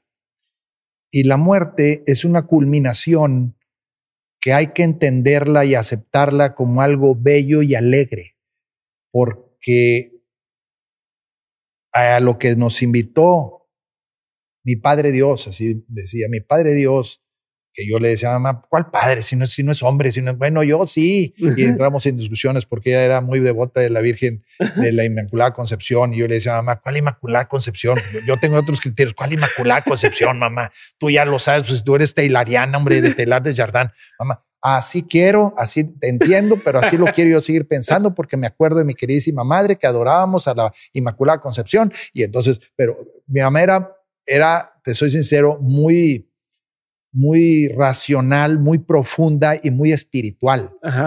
Dejó un poco al lado, al lado el aspecto religioso de, de, encajonamiento. Y a mi abuelo lo excomulgaron. A mi abuelo, el papá de ella, lo excomulgaron. ¿Por qué? Porque él era el secretario de Educación en tiempo de Cárdenas cuando se quitó la obligatoriedad de, de, de que, la, la, educación religiosa y la católica. Entonces antes era educación católica y, se cambió a laica. Entonces, todos los que participaban en ese sentido de, ser una educación laica, este, y, ahí te puedo decir, me acuerdo los escritos que tenía mi abuelo, porque yo los leí, y todas sus argumentaciones, él, él también decía que no, deberíamos, no debería ponerse que la educación era socialista, sino que debería decir que era de la ciudadanía, o era para la ciudadanía, o era social, no socialista, porque iba a confundirse en esa época con el comunismo y con el socialismo. Bueno, entonces pues, a mi abuelo les comulgaron este, entonces hubo un, y a mi abuela no, mi abuela era católica, pero así, mi abuelo tenía cartas de todos los argumentos que había en el clero, este, porque era, también fue secretario de gobernación. Entonces, para poder saber qué sucedía con la iglesia y cómo manejaban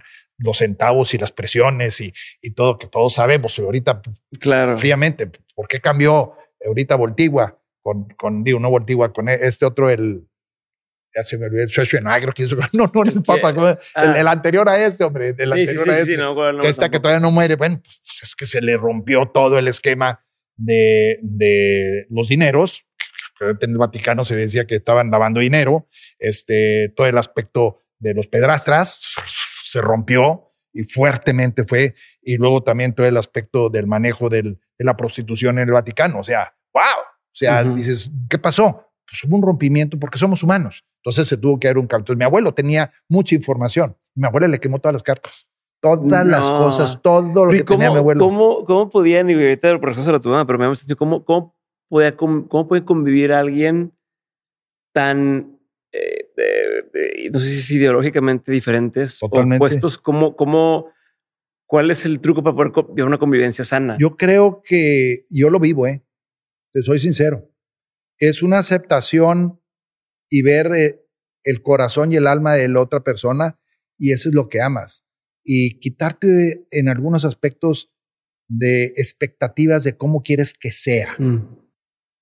y aceptar cómo es y, ver que eso que estás, que la otra persona tiene, en mi caso es cómo lo hago para que yo pueda acabarme de completar, porque igualmente te digo, hay, hay eh, cursos y hay este, ya hay mucho estudio al respecto de por qué escoges a tu pareja.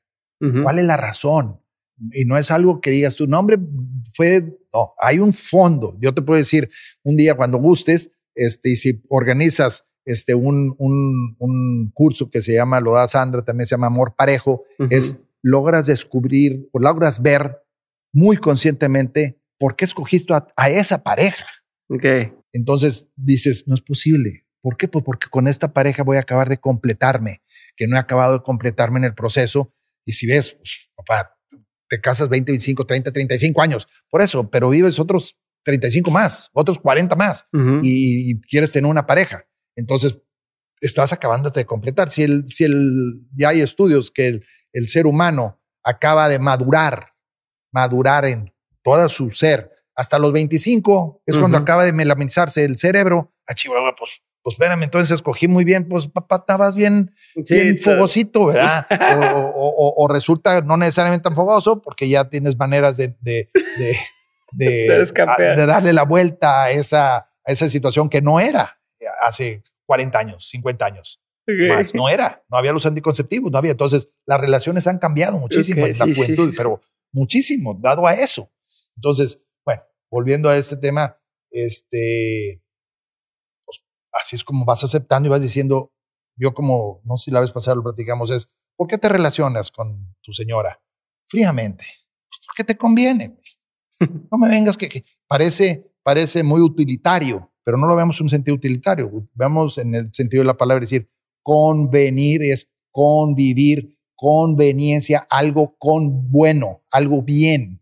Entonces, ¿Por qué te conviene? Pues me conviene porque me trata bien, porque compartimos diferentes actividades, porque vamos a vivir en la misma casa, porque nos ahorramos en lugar de estar separados uno por su lado y el otro por el otro, porque además queremos tener hijos, porque me sale, obviamente, más económico estar teniendo relaciones con ellas que contratar a otra persona. Igualmente, me, me, crea menos líos, menos riesgos. O sea, si lo ves cosa por cosa, pues me conviene. Sí, si lo pusieras así frío y si es frío, pues frío, frío. Entonces, e, en ese sentido, pues vas viendo y dices, oye, además tiene algo que me complementa y yo la complemento. Y es algo que nos, nos fomentamos, nos unimos y es donde nos volvemos uno, en donde esa unidad es superior a las medias partes. Entonces, yo creo que eso le pasó a mi abuela. Mi abuela lo adoraba, a mi abuelo, y mi abuelo también lo adoraba a ella. Y sí tenían muy diferentes formas de pensar. Pero volviendo a eso, a mi abuelo, lo, de lo que platicábamos de mi mamá, entonces todo el cuestionamiento y todo el planteamiento de mi mamá, cómo vivir y cómo morir, pues era un, un morir con dignidad. Y dices, con alegría. Sí, yo te puedo decir, el sábado antes, ella murió un lunes, el sábado anterior, el sábado, con su oxígeno aquí en, la, en las narices, este, le, a mis sobrinas, este, saquen mis joyas. Y tú, le, y tú encárgale, y tú, este, escógele una joyita a esta prima tuya, y tú a esta otra, y tú a esta otra. Y lo único que... La dinámica, casi, casi. La dinámica. Y, y, luego, abran a ver los closets, a ver mis abrigos, estos, mis chales, estos. Lo único que sí dijo es, las mascadas no las saquen todavía. ¿Por qué, abuela? Porque son de Nacho y Nacho las va a escoger primero. Entonces yo escogí las mascadas porque yo me pongo las mascadas de mi ama en, verano, bueno, así en algunas cosas, ¿no? Este, Ahorita ando vestido un poquito más, más este, ad hoc. Sí, sí, sí, Lo único fantochito, podríamos decir, son los zapatos de dos colores, ¿no? Pero este. Yo llegué a tu oficina primero y vi tu sombrero allá y todo. Entonces, este, bueno, aquí traía el sombrero también. Entonces, es, en ese sentido nos fue preparando, Diego, a, ese. entonces su muerte fue programada. Su muerte fue, podríamos decir, programada. Ay, no, podría, no quisiera parecer que programada en el sentido de que me, me van a matar, no, sino programada en decir, yo sé. O sea, no sabía que el. Mm, casi, casi sí, porque como ella era bióloga y además ella se estudió muy bien, ya no se podía levantar bien ya no podía caminar sola, ya, este, como decía, qué sufrimiento causarle, parecería que no, pero ¿cómo? ¿Me tienen que bañar? ¿Cómo? y no es por mí, sino o acompañarme al baño cuando es, es un lugar donde pues, tú estás solo, ¿verdad? Eh, uno, dos, el, el temor a, a, a caerse y a que nosotros estemos sufriendo también su dolor. Entonces son difíciles cosas de entender si no estás en el proceso como hijo, ¿no? Entonces mi mamá sabía que si se quitaba el oxígeno y se dejaba de tomar las pastillas para el corazón, le iba a venir la insuficiencia, iba la cardíaca, iba, iba a empezar a, a llenársele los pulmones de agua, como sucede, ¿no? Como le pasó igualmente a mi papá. Entonces ella sabía que iba a, ir perdiendo esa capacidad de oxigenación. Era obvio, ya lo sabía. Entonces hizo, oye, estoy programada vamos a decir, en cierta forma, porque dijo, ya no quiero el oxígeno y ya no quiero este, eh, tomar las pastillas. Entonces eso voy a durar uno o dos días y decirle al doctor, doctor, cuando yo le diga, porque ya empiezo a sentir asfixia, sentirme mal, sentirme mal, pues quiero que me ponga una, un tranquilizante, porque no quiero estar con esa angustia. Entonces, en ese sentido podríamos decir que estuvo programada. Este, pero eso sucede eh, en cierta medida cuando les dice, te dicen, oye, pues ya que te quiten, que te quiten los aparatos que te están ayudando para poder sobrevivir y quitarle el, el pulmón artificial o el corazón artificial o algo, ¿no? Eso sucede en muchas partes de diferentes maneras. Entonces, lo interesante es cómo lo aceptó y cómo vivió esa eh, unión de muerte y vida me consta, claro que le costó. Yo eh, unos días antes oí yo unos alaridos que estaba con mi hermana y, y nomás me quedé afuera este, porque estaba llorando fuertemente y sintiendo el dolor de que no nos iba ya a volver a ver y de que nosotros no le íbamos a volver a ver. O sea, ella sabía, ella decía, y esto me está doliendo, pero consciente, decía, lo quiero tener consciente. Entonces, este, yo me acuerdo el sábado, que dije, mamacita, ya tengo los videos padrísimos. Este, le decía, oh, madre, o sea, ya no quieres que te dé un beso. ¿No? Ya me los diste, dame los últimos. Ya no vamos a poder tener más besos porque ya no los dimos. Y, sépate y, y ve que así es y así vamos a estar. Entonces, disfrútame y disfrútate. Este, ay, cara, yo decía, mamá, estoy como en un surrealismo le digo yo, oye, preciosa, me estás invitando a un baile de la vida, que incluye la muerte, y le puse esto, me estás invitando nomás a un baile, que parece que es muy bonito, este, nomás que con dos canciones. Una, que baile de pareja contigo y que te esté acariciando y besando y estando de cachetito, y el otra, que, estés que te esté acompañando en, ya no es un baile, sino vas a estar acostada yéndote, y ese va a ser el final del, del baile. Entonces esa canción, me estás, esa es la última canción. ¿Cómo? Le decía, yo no sé si vaya a poder en, en esa última canción estar contigo. Me decía, pues si no, no hay problema, hijo, no hay problema. Si no estás, si no quieres estar, no hay problema, yo te acepto, está bien. Este, y así te puedo platicar muchísimos aspectos donde el morir con esa alegría y decir, estoy, estoy alegre porque estoy satisfecha. Yo creo que lo principal es que, como nos decía, estoy satisfecha. Pinté todos los cuadros que quise pintar. Escribí todo lo que quise escribir. Escribí ocho libros. Di las pláticas que quise dar. Tuve los hijos que Dios me dio y que estuve dispuesta. Y además quiero conocer a los dos que no conocí porque se le murieron dos. Y ya quiero estar con tu papá. Entonces, como que tengo derecho a eso, ¿no? Después de 94 años. O sea, ¿por qué no lo va a tener? ¿Quién dice que tu sufrimiento, que para ti es de, es de un tipo, y el mío es otro? Tú, tú quieres que yo llegue al sufrimiento de 10, donde tú vas a estar pidiéndole a Dios, Dios, por favor, ya llévate, estás sufriendo mucho. Y entonces tú sí vas a estar deseoso de que yo muera. Y mi sufrimiento, y mi sufrimiento, tú lo mides como 5, pero para mí es 10 yo ya acabé. Sí, es un tema un poco de egoísmo, de te quiero seguir teniendo aquí porque yo me siento feo si no estás. ¿Y cómo? y te pues ama. Entonces, hijo, eso tú lo vas a tener que vivir. Entonces le decía, mamá, esta enseñanza que me estás dando, esto está medio difícil. ¿Cómo le voy a hacer? Pues va a ser difícil que lo hagas, mijito, porque solamente vas a saber si aprendiste esto que te estoy ofreciendo yo y lo quieras aprender, de morir con alegría, con dignidad, consciente y en plenitud, hasta que te mueras. Ahí vas a saber si lo aprendiste o no.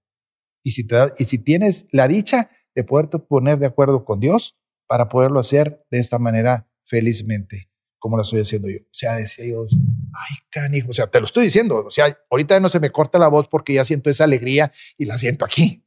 Ya se me cortó, la siento aquí. Este, así fue, así fue ella, ¿no? Entonces, y te puedo decir, es algo que en lo que vivo ahora, que es otra de las diferencias de estos dos años, dices, ¿cómo quiero vivir la vida, güey?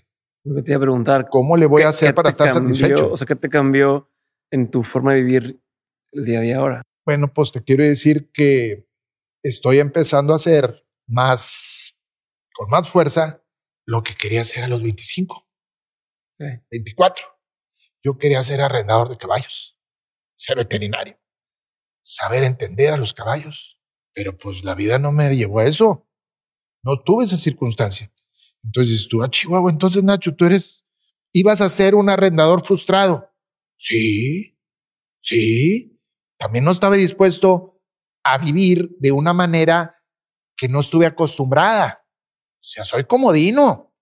Este, todavía batallo para escoger qué ropa me pongo en la mañana porque tengo no sé cuántas camisas o cuántos pantalones y tengo algunos juguetes ahí de, de cinturones que los escojo y, y, zapatos y tengo algunos, digamos así, este, vicios de, de, tenerlo, ¿no? Viste ahí un montón de sombreros, tengo zapatos, tengo pañuelos, paliacates, me encantan, tengo cinturones, no sé, cinturones tener unos 80 o 90 zapatos, tengo el tres que conté 77 zapatos, este, tengo como unos 25 sombreros, se dice tú, pues bueno, pero no tengo joyas. Se me dice, Nacho, yo no soy de relojes, yo no soy de carros, no soy de eso. Y, cada quien tiene sus. Cada quien, cada quien tiene y, y, y, ha regalado muchos y cada vez sé que voy a ir quitándome de, de algunos más. Entonces, ahorita. vas a morir, eso es lo que vas a estar. Repártense mis sombreros. Claro, claro, claro. Entonces, ahorita si me dices, Nacho, ¿qué estás haciendo? Estoy educando para ser un buen arrendador. Estoy arrendando ya mis yeguas. O sea, ya tengo rato y ahorita te puedo decir, wow, ahorita me falta el toque de que quiero que frenen de una determinada manera. Quiero ser más sensible con las manos, no quiero meterles el fierro en la boca para poder este, lograr jugar con ellas en, los deportes que hago con el puro bozal, este, cosas que sé que lo hacen los mejores arrendadores del mundo y que yo no pude ser uno de ellos porque no empecé a esa edad y no creo que vaya a llegar a serlo como los otros, como los que ya tienen ahorita que conozco y que pues tienen 40 años y todavía aprenden y todavía dices tú, wow, o sea, no desarrollan haciendo lo mismo, desarrollan. Conozco un viejo que ha arrendado y ha entrenado caballos para las carreras que tengo entendido que son, ya lleva más de 11 mil. Keith Admusen, que está aquí en Nuevo Laredo. Este, ese viejillo era jockey, tiene ahorita 78 o tantos años. A la última vez que lo vi hace dos años, me dijo que llevaba ya más de 11 mil caballos pasados por sus manos en, el, en, el, en las primeras enseñanzas, ¿no? De los caballos. Quizás no en el entrenamiento que llevan muchos años, pero sí él los ha avanzado, o sea, de hacerlos, de estar broncos a logrado un entrenamiento para que ya estén más dóciles y hay un entendimiento. ¿no? Según recuerdo la introducción que hice el año pasado a ti, digo, en el 2019, decías que ya no eras, o sea, que habías avanzado y que ya habías dejado de hacerlo.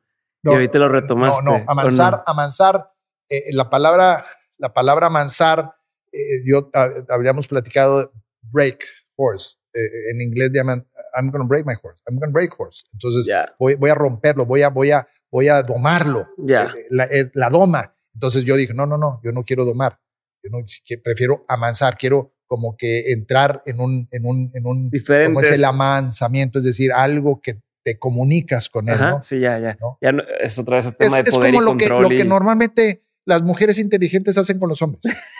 sí. Si los quieren domar, mm, va a estar medio en chino. pero si los amansan, sí, sí, claro. Eh, es lo que le digo, eh, no le metas tanto, tanto acicate, mija, a tu marido, de, suéltalo tantito. Déjalo que fluye el animal. Acuérdate que los hombres somos animales y las mujeres son las amasadoras, son las que educan. Y la verdad, así lo pienso yo. Así fue educado yo con cinco mujeres. Entonces, este, ese consejo yo creo que ahora que vea a tu esposa en el podcast va a necesitar este, pues a lo mejor algunas estrategias de... Te, va a marcar, a Sandra y le va a decir, eh, ¿qué onda? Sí. Ok, ok. Oye, a ver, y una cosa eh, que quiero entender también es cómo percibes tú la relación entre la religión, ahorita que decías de tu, de tu mamá, que decías, oye, es que esa es bióloga y es tal, pues es muy religiosa. ¿no? Y entonces esta dualidad que podría, podría asumirse que alguien que es muy científico eh, deja un poco de lado el tema de religión porque dice, ah, pues es que no puedes comprobar científicamente que esto pasó o que no pasó, ¿no? Eh, y, y, al revés, pero en este caso me queda claro que ella tenía ambas, sí. ambas partes muy claras. Más que religiosa, espiritual. Okay. En el aspecto religioso, podemos decir cuando la religión, ya estamos hablando como un sistema de creencias y, de, y de tradiciones y de reglas que se ponen en las religiones, que tienen su aspecto espiritual. Cuando la religión se quiere meter a explicar la ciencia, siempre, la que, siempre se ha equivocado. La religión no se puede meter a explicar la ciencia. Es por, por, eso te pidieron este, perdón este, a, Descartes, ¿cómo se llamaba este cuate que dijo que, el mundo era redondo y que le pidió perdón? Ah, estás preguntando a la persona equivocada, no sé, no, pero sí, sí, es el caso. Este COVID me... ¿Quién es? Galileo. Galileo. Exacto, gracias. Galileo. Le pidieron perdón. Yeah. Y lo quemaron. Sí. ¿Por qué? ¿Cómo me estás diciendo que la... Este, entonces son cosas que la religión no, no se pueden meter. Y en este caso ha habido este, ya ese conocimiento. Entonces, cuando tienes el conocimiento científico y que básicamente el conocimiento científico, y todo lo hemos visto, este, de los grandes, este, realmente eh, intelectuales y científicos, llegan a entender que existe algo que es inexplicable y que es, cuando dices, ¿dónde está el movimiento y la materia? Sabemos que la materia sin alma no se mueve y en ocasiones el alma sin la materia, aquí cómo se expresa si somos energía. Entonces, en esa diferencia, creo que mi mamá logró conjugar y eso es a lo que nos ha transmitido a muchos de nosotros. No todos, no todos de su familia pensamos igual. O sea, a mí si me dices, oye, este, no sé, también lo platiqué la vez pasada, perdón, si me dices, oye Nacho, ¿tú crees que este, podemos ofender a Dios? Pues para mí es la soberbia más grande que puede pensar un ser humano. ¿Cómo, güey? ¿Tú crees que puedes ofender a Dios? A Dios, ofenderlo. Tú, para empezar, ya estás pensando que Dios tiene la capacidad de ofenderse. Párale, párale, párale, párale. ¿De dónde sacaste esa idea? O sea, ¿quién te dijo? ¿No? Entonces, no va. Luego, ¿cómo Dios va a romper las mismas reglas perfectas o criterios que Él puso para que podamos fluir?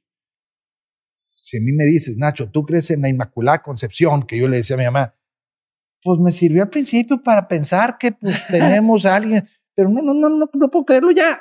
Y si me soy Nacho, y si alguien que lo cree lo criticas, no, eso le sirve a esa persona para hacerlo. Entonces, en ese aspecto, eh, sí creo que Dios tiene la capacidad de hablar en el idioma que quiere para cada persona. Cada uno tenemos un rayito de sol que Dios nos manda todos los días. Eso más o menos dijo así Felipe de León. Entonces, este, eh, cada amanecer es un rayo nuevo del sol que Dios te lo tiene guardado para ti.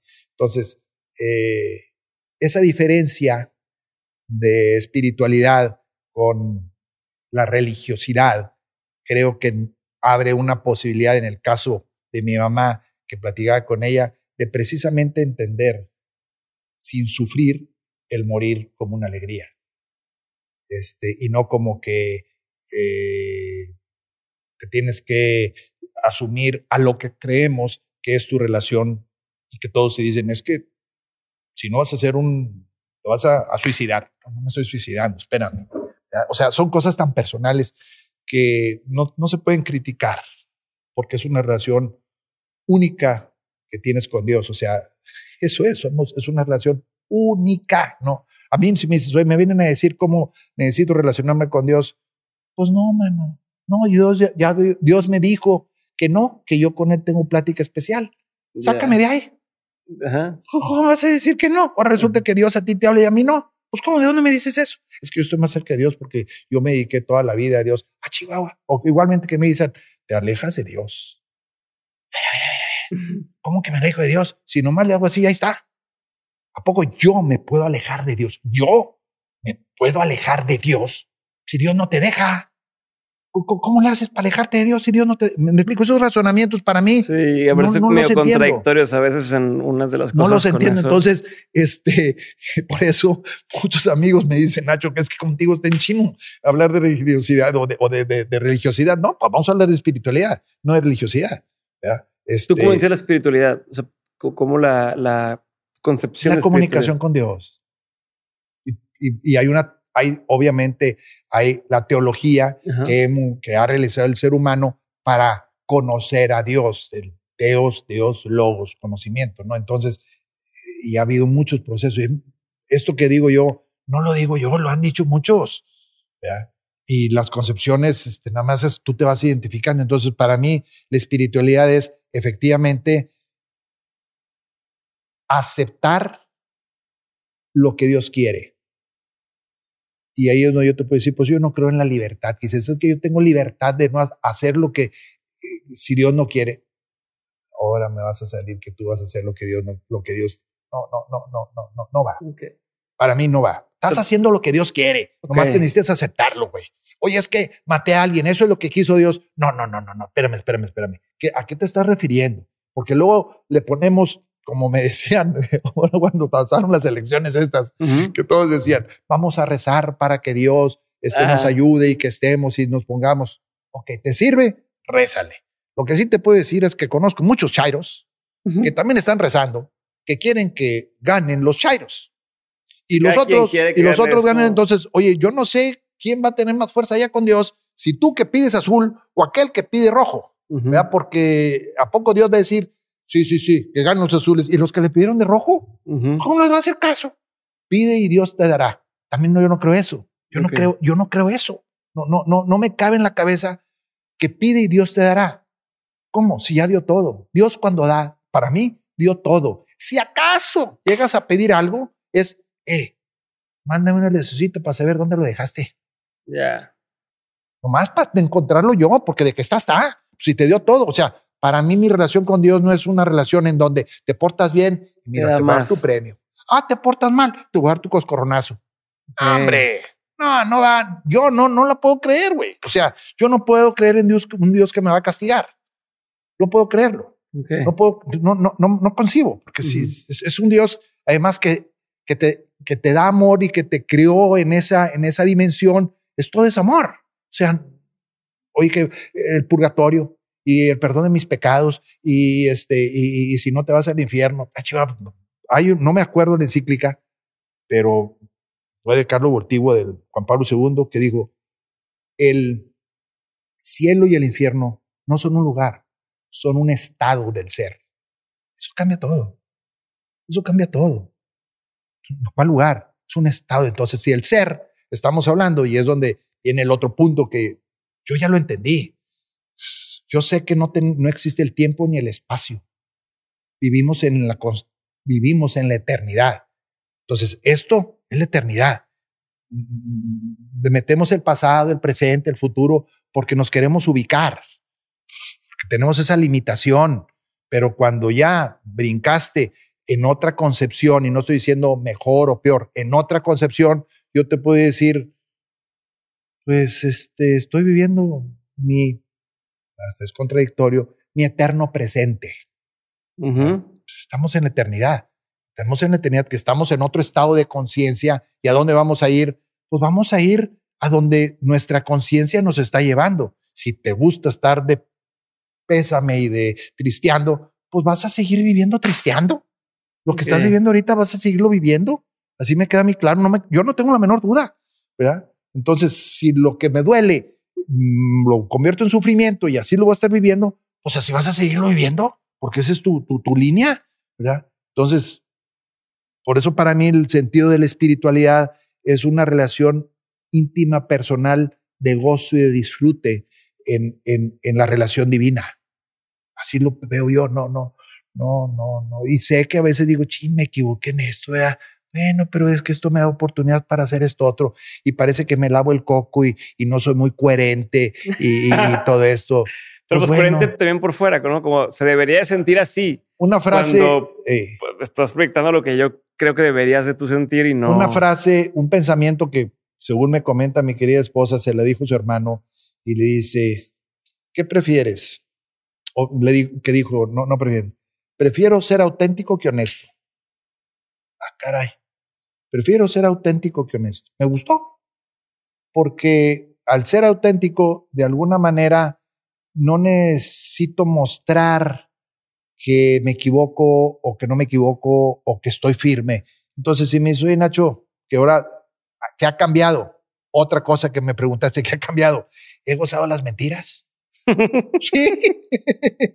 o, sea, o sea, si me dices, Nacho, ¿dices mentiras? Sí, sí, sí digo mentiras.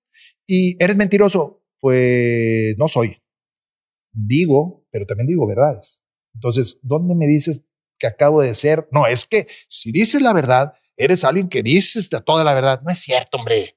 No puedes decir, no, no, no, no, no, no es cierto. Como que el tema está quitar la etiqueta y, y o sea, el ser auténtico es, es ser, o sea, lo que soy, nada más, punto. No, no. Claro, y que te amen así, mano. Ese es el chiste. ¿Cómo consigues que te amen así y que tú la logres amar? Volviendo al tema.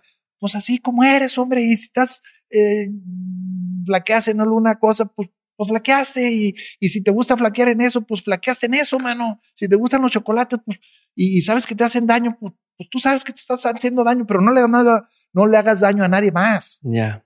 Y si sabes que le va a molestar algo, pues no se lo digas. Entonces, una cosa que ha quedado más claro en mí y en ese aspecto, y Nacho, ¿tiene secretos? Sí, sí, tengo secretos. Definitivamente. ¿Y a quién se lo voy a decir? Pues poco a poco los voy soltando tengo por seguro que a lo mejor, si acaso me lleva a acordar cuando antes de que me muera, voy a haber dicho todos mis secretos, pero tengo muchos secretos, muchos secretos y me gusta tener secretos además. Nacho, ¿dices mentiras? Sí, digo mentiras y las preparo y las digo y me divierto. Y luego ya digo, eh, te estaba piñando con eso. Ah, ¿cómo eres? Me la creí. Bueno, y luego, o sea, no pasa nada. No pasa nada. Nomás mientras no, para mí, mientras yo no dañe a alguien más, no abuse de alguien más, no manipule, que eso es una tendencia, híjole, voy a parecer mis peores situaciones. En mí que me conozco, yo tengo una tendencia a la soberbia, definitivamente, cada vez menos, y algo de egocentrismo también. Este, muchos tenemos cosas así. En la medida. Es, no todo el mundo lo aceptamos, pero. Pues es que es bien divertido, mano, porque hasta lo agarras de excusa, ¿no? Entonces, este, en ese sentido, entonces ahí es donde, donde te puedo decir, eso ha cambiado. Volviendo al origen de la pregunta. Perdón pero creo que va de la mano de, de ser consciente de, de tu imagen, o sea, de lo que estás proyectando o lo que la otra gente ve de ti. Entonces, al mismo tiempo hay cierto tema, creo yo, de empatía, de decir, a ver, yo estoy haciendo esto y tu otra persona está sintiendo así por mis acciones. Estoy enfocado en mí y en esa persona, entonces sí, pues hay cierto tema de, de, de fijarme en mí o de, de, darte cuenta de tu responsabilidad en las cosas, que pues sí, si soy egocentrismo, porque yo estoy, yo estoy en el centro, pero, pero no deja de ser un tema de mm, conciencia, ¿no? De estar consciente de qué está pasando, no sé. Sí, no, eh, dentro de lo que estás comentando yo también lo entiendo y lo entiendo en donde es eh, la responsabilidad realmente de lo que haces y, y asumir que se requiere realmente, creo, una humildad en donde tú no le haces sentir a la demás gente. Ajá. O es que También. lo voy a hacer llorar, lo voy a hacer sufrir, lo voy a hacer feliz. Es igual, me hiciste sufrir, me hiciste. Eh, Cierto. Tú le diste la prioridad a lo que dije. Tú le diste y me abriste las puertas. Tú sé consciente y responsable de eso. Claro, cuando hay un amor en donde abres esa vulnerabilidad y le dices, oye, si me dices cabeza de chorlito, me va a doler porque ese botón me duele y te lo estoy abriendo. Entonces, si hay una cierta responsabilidad en el otro que ya te dijo que si le dices cabeza de chorlito y le picas, sí, claro. este, le va a doler. estoy diciendo dónde me duele y me estás chingando ahí. me pues, estás pues picando, entonces quiere decir que quieres que vuelva a cerrar la puerta, pero esa responsabilidad es mía. Yo te la abrí, de alguna manera sentí que abusaste, ya no la quiero y la vuelvo a cerrar. Entonces, pero es responsabilidad dejarla abierta o volverla a cerrar. Y no es porque tú me hiciste ahí, es, oye, me picaste ese botón, pues porque yo lo permití, porque yo te la abrí. Ah, que tú abusaste de que yo abrí, esa es otra cosa. Pero tú no me hiciste sentir.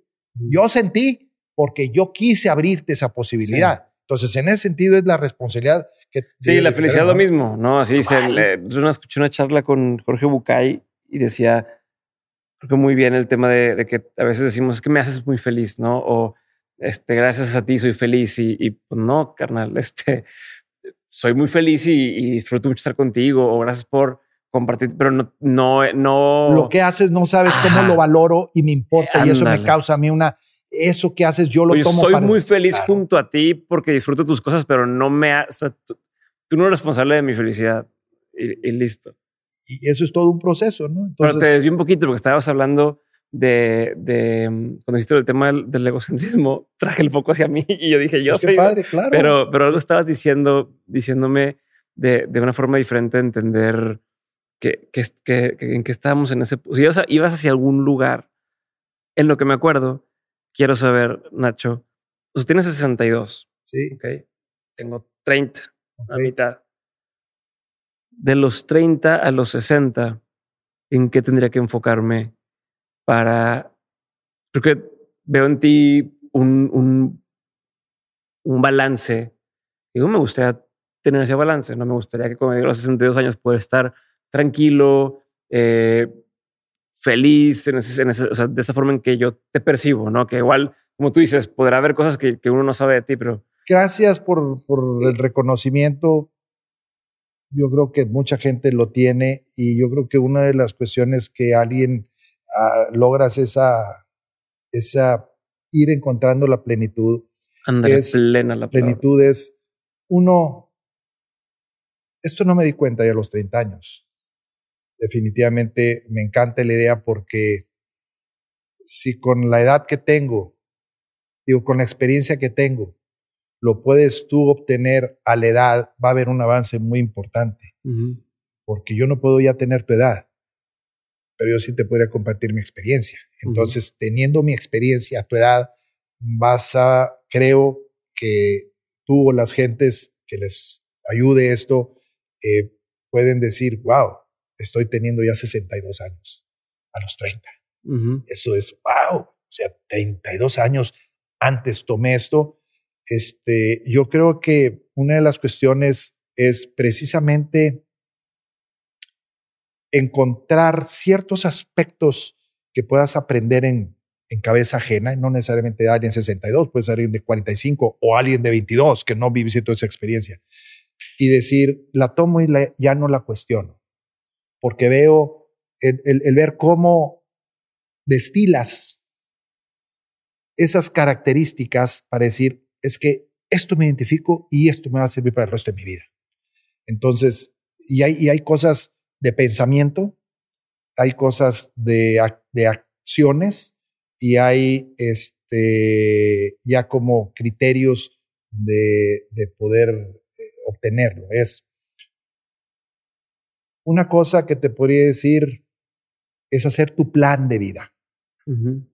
Con tu esposa, con tu pareja, con, o con tus hijos igualmente, y decir cómo me quiero ver yo dentro de 5, dentro de 10, dentro de 20, dentro de 40 años? ¿Cómo me estoy imaginando?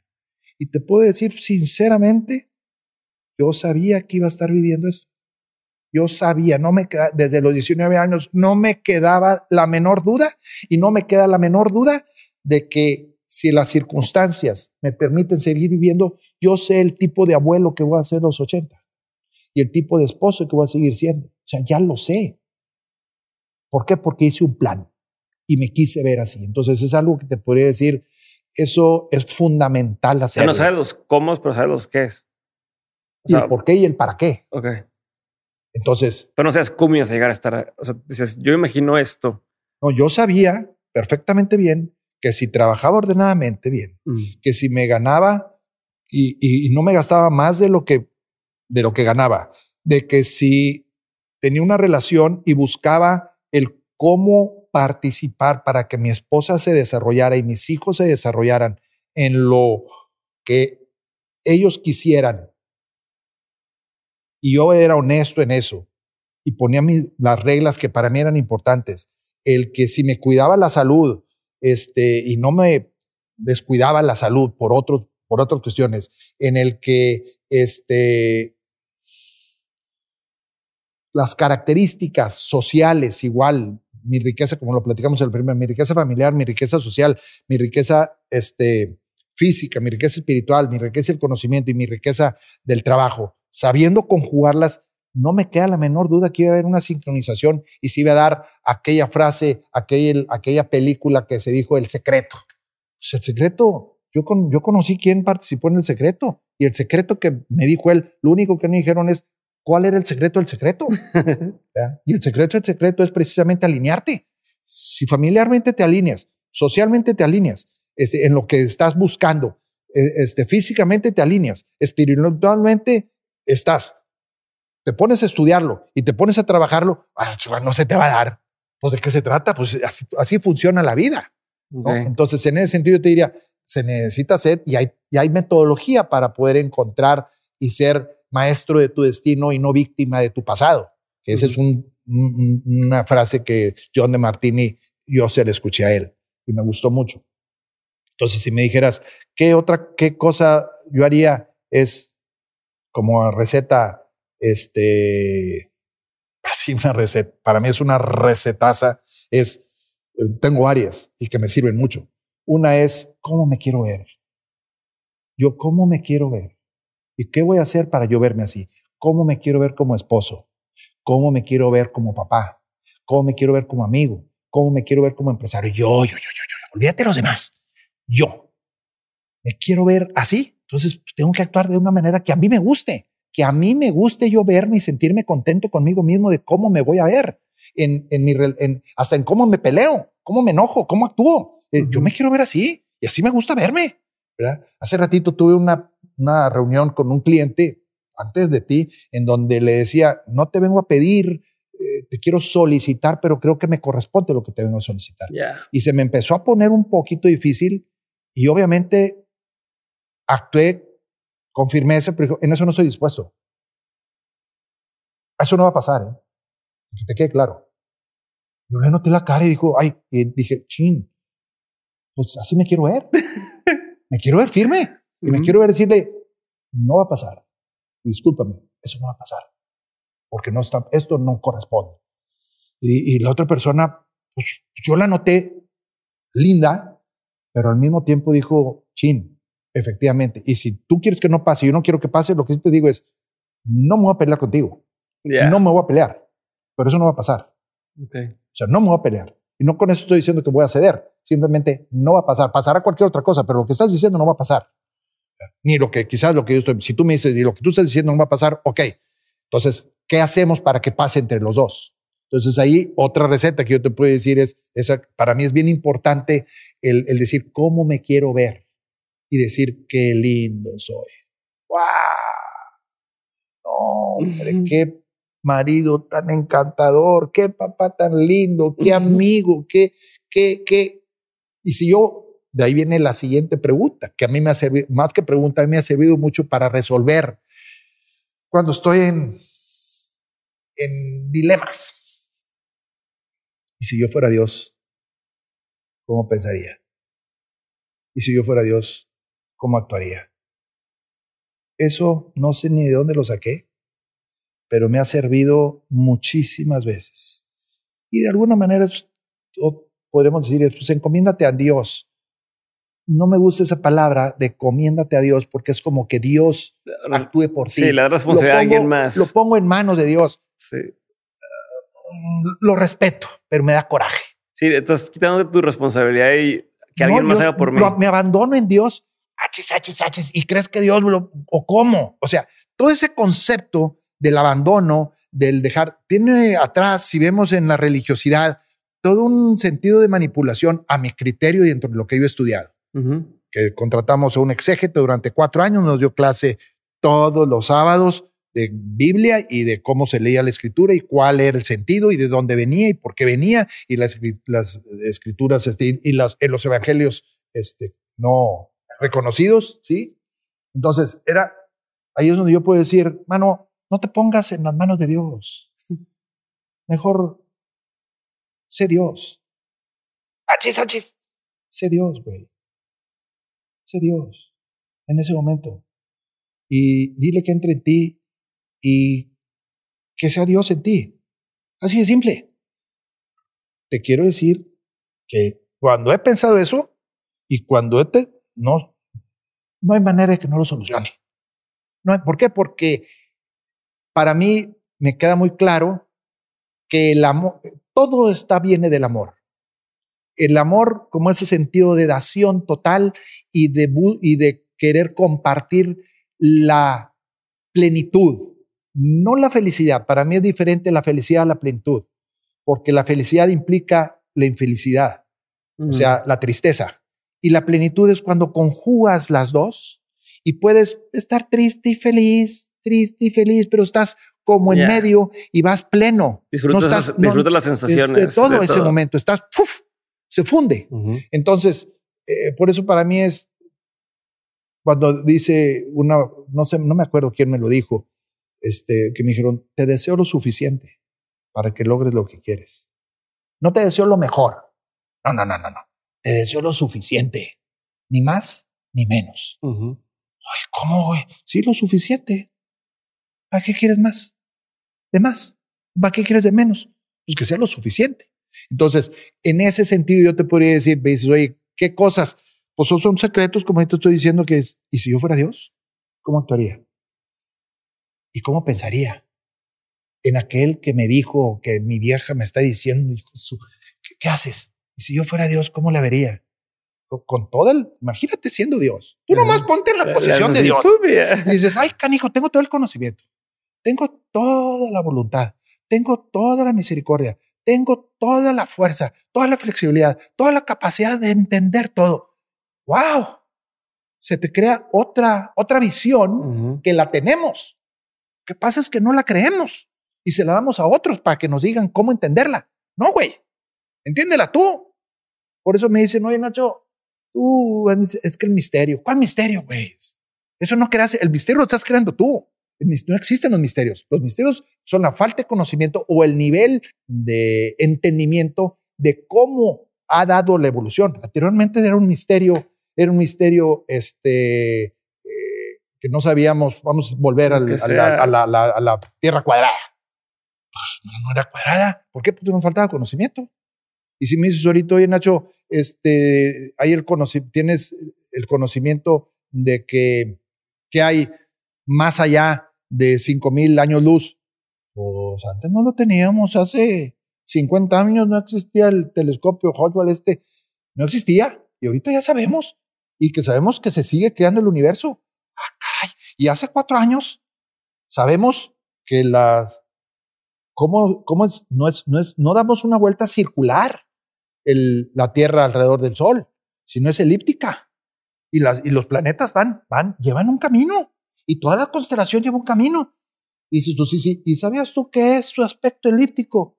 Es exactamente proporcional a cómo está unido el DNA del ser humano. Ah, caray, ya está descubierto, papá.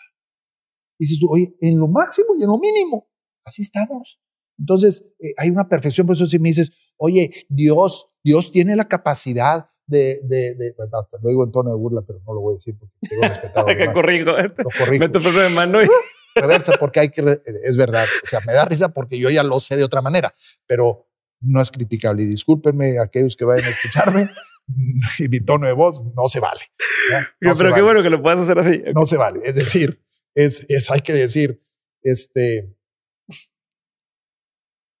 pero me quedé con la disculpa propia también porque lo, he sentido también en, gente que, ha tenido otras experiencias y que no logran comprender ni la sensibilidad de que otros tienen otras y su relación es personal. Entonces, este, ya hasta se me fue a donde iba, iba a aparecer esa crítica, ¿no? Pero, pero no, no, no, no lo quiero plantear así. Entonces, ya no sé qué iba a decir de ese tema. Pero bueno, me, frené, porque no me gustaría que me lo hicieran. Entonces, así no piensa Dios. Así no pensaría. Entonces, eh, vuelvo a lo mismo de decir, está muy fácil. O sea, realmente la vida para mí, las situaciones que les llamaría dificultosas son las porque yo las he hecho, no porque existan en realidad. En mi caso particular, sé que otras personas le han tocado circunstancias muy diferentes. Este, y a, los ojos de algunos podríamos decir, híjole, mano, qué sufrimiento, ¿verdad? Qué cosa tan pesada. Y para otros dicen, no, estoy feliz de la vida así es como me, eh, cuates que, que, no han tenido piernas o que tienen los brazos chiquitos o que, y que los ves y tú, wow, qué, qué ejemplo de vida porque no tienen las mismas características que tenemos nosotros, pero han desarrollado otras que son admirables. Entonces tú te lo tomas, ¿no? Entonces, bueno. A ver, Nacho, con eso voy a aprovechar para irme a la parte de preguntas concretas, porque si no, sí. Sandro nos va a matar que no le vamos a abandonar aquí el espacio. No, hombre, aquí Entonces, la pregunta es concreta, la respuesta no tiene que ser, contestas y avanzamos. ¿va? Pregunta número uno, ¿cuál ha sido uno de los peores consejos que te han dado? Pues en primer lugar, no serían consejos, sino serían maldiciones. ¿verdad? Porque un consejo es positivo, sino una maldición. Entonces, este, Fíjate que no me acuerdo. No, no, no. No, los peores no. No, como a un, una maldición que me hayan dicho, así que me digan. O un consejo que te hayan querido dar como bueno, lo seguiste y no te llevó al camino. Dijiste, puta, ¿para qué le hice caso? Yo creo que. No, no, no, no, te podría ah, decir. no pasa nada. No, no. ¿Cuál ha sido uno de los mejores consejos que te han dado? de los mensajes, aprende en cabeza ajena. Ese mi papá me lo dijo mucho. Hijo, no vas a tener tiempo para vivir todas las experiencias. Aprende en cabeza ajena. E, eso, eso se me hace una cuestión de sabiduría impresionante. Otra, otra cuestión es, me decía mi mamá, me decía, Nacho, el cómo, hijo, el cómo dices las cosas. Cómo las dices, fíjate cómo las dices.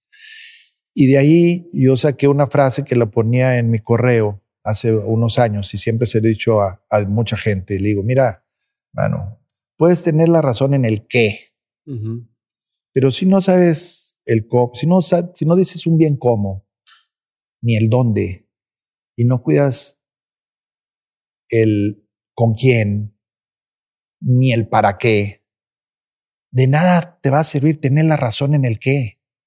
De nada. Entonces cuida el cómo, el dónde, el cuándo, con quién y el para qué.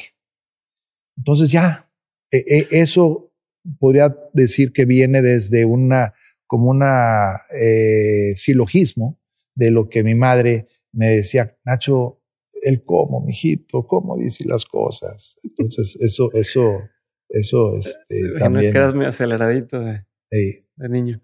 Oye, ¿qué consejo dabas tú antes como bueno que ya con el tiempo no darías? Es algo que digas, cuando me pidió un consejo yo daba esto y con experiencia ya no creo que sea tan buen consejo.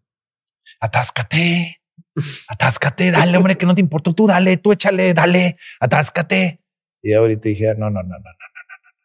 Y eso vino desde antes. En la plática anterior que te dije, el que no arriesga también gana. Entonces antes arriesgate, el que no arriesga no gana. No, no, no, no.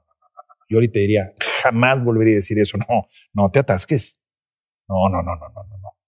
antes sí lo decía, atáscate, vamos, no le rajes. No, no, no, no es que no te rajes. Piensa lo que vas a hacer, decide inteligentemente, no te tienes por qué arriesgar en una forma, tomando el sentido de riesgo como algo que no tienes la completa conciencia, aunque es difícil tener toda la conciencia, pero por lo menos estudiale y no te la creas, porque es atáscate, es tú dale, al cabo tú puedes. Mm, no, no necesariamente vas a poder. Una cosa es, no sé si lo platicamos la vez pasada, pero creo que vale la pena repetirlo, es, primero, de donde parte todo en, en, en una realización de algo, es del querer. Primero lo quieres y hay que analizar realmente si lo quieres y para qué lo quieres. Entonces, ¿para qué te lleva? esa pregunta, el para qué, te lleva al sentido de tu deseo. Entonces, y de tu quiero. Entonces, primero lo quiero. Después de que lo quieres y dices, eso quiero, ve si lo puedes hacer. Si realmente estás en la posibilidad de hacerlo. Sí puedo. Entonces, cuando puedes y ves que lo quieres y lo puedes, entonces decides en el debo hacerlo. Entonces, es un compromiso interno en el debo. No el deber que te dicen, es que tú deberías de hacer esto y no, no, no, no. Es el debo interior, el que tú dices, yo lo debo hacer y es el compromiso conmigo. Y eso quita todos aquellos debos que yo debo de ser bueno y que debo de ser estudioso y que debo de, de, ser hasta, hasta fiel y que debo de hacer todos los, los introyectados que le llaman, ¿no? Psicológicamente, los patos introyectados que no le quitan ni las plumas y te los tragas sin reflexión. Entonces tienes el quiero, analices el puedo, se convierte en el debo, como el compromiso interno. Entonces, ya cuando haces un compromiso interno, ya nace el tengo que porque el tengo que es la fuerza del ya que hacer. Entonces, el tengo, cuando mucha gente que me, es que yo tengo que cambiar, es que tengo que hacer, a ver, a ver, a ver, ¿lo quieres? ¿Lo puedes? Y ya te hiciste compromiso contigo, entonces sí tengo que. Pero si nomás lo tengo porque necesito cambiar, lo tengo que, es que soy muy aprensivo y tengo que quitarme eso, eh, eh, ese aspecto o ese, eh, estar apegado a esa persona tengo que porque me hace mucho daño. A ver, a ver, a ver. No vas a llegar a ese tengo, y es mentira ese tengo, porque si lo hubieras querido... Está por encimita, es como Es una encimita, es, es, es, como, como darte un, un, un, decir, sí, sí, lo tengo, un convencimiento estúpido, un autoconvencimiento estúpido. Una puñeta mental, como dicen por Podríamos decir, sí, que ahorita quiero platicarte algo de los conceptos que se me hace muy interesante poder, porque esto lo he reflexionado mucho. Ahorita te voy a decir sobre las diferencias que es del necio, terco, obtuso, imbécil, o sea, todo eso. Pero eso ahorita lo platico. Entonces, ese, ese, el tengo que, cuando ya partes del quiero, lo puedo, lo debo, lo tengo, va a suceder. Va a suceder. Entonces ya nomás necesitas ponerle las circunstancias y los elementos para lograrlo. Y a la muerte tardas un año, a la muerte tardas dos, a la muerte tardas tres. O sea, yo sabía muy bien, yo me acuerdo perfectamente bien en una feria ganadera, cuando vi una máquina de adobes, que dije, yo quiero una casa de adobe. Comprimida, la quiero. No sé cómo lo voy a hacer, pero yo la quiero. Y luego fue pasando el tiempo y decía yo, puedo hacerla. A ver, no, fui a ver la maquinaria, esa maquinaria no jala. Esa maquinaria que la vi no es del tipo que yo la quiero, no tiene la resistencia que yo quiero. No la estoy pudiendo, no la voy a hacer así. Ah, entonces, ¿qué? Pues necesito ver cómo diseño una maquinaria para poder hacer los adobes que yo quiero que se hagan. Y nos pusimos a diseñar una maquinaria parecida, pero mejor. Más chida. Y la revolvedora es diferente. Cuando hice el, negocio de los adobes que te platiqué la vez pasada, entonces ya puedo. Ah, caray. Y ahora, ¿debo? Sí, lo debo hacer conmigo mismo porque es un deseo, es un compromiso y además quiero heredarlo, ese, esa creatividad y eso quiero que mis hijos y mis nietos y digan, hombre, mi abuelo zafado no se puso a hacer hasta la maquinaria para hacer su casa de adobes, entonces debo. Y ahora tengo que, pues, hacerla. Y hasta que lo hice, oye, me tardé, este, 20 años. Pues sí, Me tardé 20 años, pero lo hice. Es, es, y ahí viene hasta ahorita, es lo mismo, es decir, quiero ser caballerango. Si me dicen, Nacho, este, estudiaste, sí, pues unos me dicen ingeniero, otros me dicen licenciado, y me dicen, no, bueno, ¿cómo quiere que le diga? Porque dice que no le gusta el licenciado. ¿Quiere que le diga cómo? Aprendiz de arrendador. Soy un aprendiz de arrendador, quiero ser arrendador de los buenos. Ya empiezo a ser, todavía no, me falta. Pero yo ya sé que por lo menos ya no lastimo a las yeguas y a los caballos ni los echo a perder, porque eché varios a perder. Los eché a perder realmente y me da tristeza. Los eché a perder yo. No supe comunicarme con ellos y quedaron en una, en una relación equivocada en, mis, en, en la comunicación cuando yo los, y los vendí y otros se murieron y otros se mató sin querer. Él mismo dijo, ya acabé. O sea, fue una experiencia interesantísima. Pero eh, entonces, e, ese, el quiero, puedo, debo y tengo, es algo que yo te diría, pues son de las cuestiones que me gustaría compartir, que hay que, hay que pensarlo así y planearlo. A ver, ahora que dices el tema de los necios, ¿qué es? Ah. Hay sus diferencias y las voy a categorizar. Vamos a partir del imbécil. Ajá. El imbécil es aquel que no tiene cerebro y que nunca te va a poder entender. Y que dices, chino, ¿cómo le hago? Pues no seas imbécil tú. Reconoce que es imbécil y no, sea, y no le sigas. Entonces, el imbécil es el que nunca te va a entender. No, no tiene, no, no, le da, está imbécil. Luego viene, a mi punto de vista, dentro de mi análisis, viene el obtuso. El obtuso es aquel que tú dices, pues sí me está entendiendo, pero no sé si está viendo para donde yo estoy viendo, porque el obtuso, tú crees que está entendiéndote hacia la derecha, pero el pelón realmente está viendo hacia la izquierda. Entonces está obtuso, no logra y, camina. El imbécil está imbécil, no sabe ni caminar, no sabe ni para dónde ir, ni nada, está imbécil. Y hay veces que va tropezando y dices, qué pelo tan imbécil se metió en esto. No está imbécil, compréndelo. Este, ¿ya? Y el obtuso, también lo debes de comprender, pero el obtuso no te creas tanto porque tú ves un obtuso y crees que te entendió, entonces ponte abusado porque no te está entendiendo. Ok, es engañoso. Es engañoso, no sabe. Luego viene el terco. El terco es aquel que sí ve, pero nomás ve como los para en la línea. Su cabeza y sus ojos voltean, pero se topan y no ven a la izquierda, nomás ven una franja así, rectita, y nomás ven lo que ven.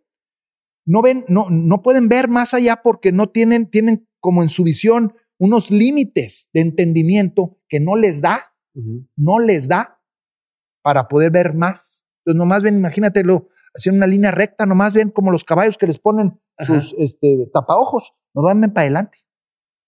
Luego viene el necio. El necio. El necio sí ve, no tiene tapaojos. El necio ve para allá, para todos lados, y te dice, no, no, sí, sí te entiendo. Pero... Yo voy a hacer lo que yo digo, lo que yo quiero. ¿Por qué? Porque yo sé más. No seas necio, no es para allá. No estás viendo. Sí estoy viendo. Pero esto, yo, lo voy a hacer porque así lo quiero hacer. No seas necio, güey. No entiendo. Ábrete. No, es el que sí ve, pero no quiere. Okay. Y nomás, ese es el necio. Después del necio, viene que esa es otra etapa en donde no es necio, lo que pasa es que ya no capta. Mm. Es aquel que sí te entendió y sí tú pudiste tener un razonamiento. Y eso lo acabo de aprender el año pasado, lo que acabo de aprenderlo el año pasado, me lo explicó un cuñado inteligentísimo cuando yo le dije, hombre, es que esta hermana que tengo, ¿cómo le haces, güey? Porque como que no capta, efectivamente, Nacho. No capta. Pero es terca. No, Nacho, no es terca no es necia. Lo que pasa es que cuando toca fibras emocionales, se bloquea su visión y ya no capta. Mm. Entonces tienes que buscar otro momento o de otra manera buscar el acercamiento para que pueda captar. Entonces, si tú te estás dando cuenta que ya lo metió lo que estás tratando de razonar en, un, en una área emocional, no lo va a captar. Por más que te diga que sí te está entendiendo, no lo está captando. Ya. Ah, caray, le dije. Creo que mucho nos, nos pasa eso. Wow. ¿no? En, situaciones que, incluso a veces te dicen, no sé, que llegas y dices, oye, voy a empezar a hacer esto y te dice tu esposa, Te lo he dicho diez veces, porque cuando te lo dijo alguien más por otro lado y ahora sí lo estás haciendo. Exactamente, Diego, exactamente. Y de ahí ya te pasas a la otra línea, ¿verdad? Te pasas al otro en donde dices, oye, es una persona asertiva, tenaz, persistente, diligente, disciplinada. Ah, ya, ya, es, ya es el otra área de, de, la balanza, digamos, en donde todos tenemos algo de eso. Pues eres disciplinado, pero también al mismo tiempo puedes ser necio. Ya. Este, entonces, eh, eh, pero e, ese concepto es bien importante. Los que de alguna manera nos creemos paridos un poquito por los dioses, en donde creemos que tenemos una inteligencia desarrollada, porque también aprendí que no todos tenemos la misma inteligencia y no porque seamos mejor o peores, sino porque genéticamente así sucede. Ya se conoce que genéticamente ha habido este, diferentes tipos de seres humanos, digamos, desde atrás, en donde hay genes, que hay gente con mayor inteligencia o con mayor capacidad de abstracción o mayor relación, porque sucede. Entonces, este, y no es que seas mejor o peor como ser humano, ¿no? Simplemente te toca un poquito más.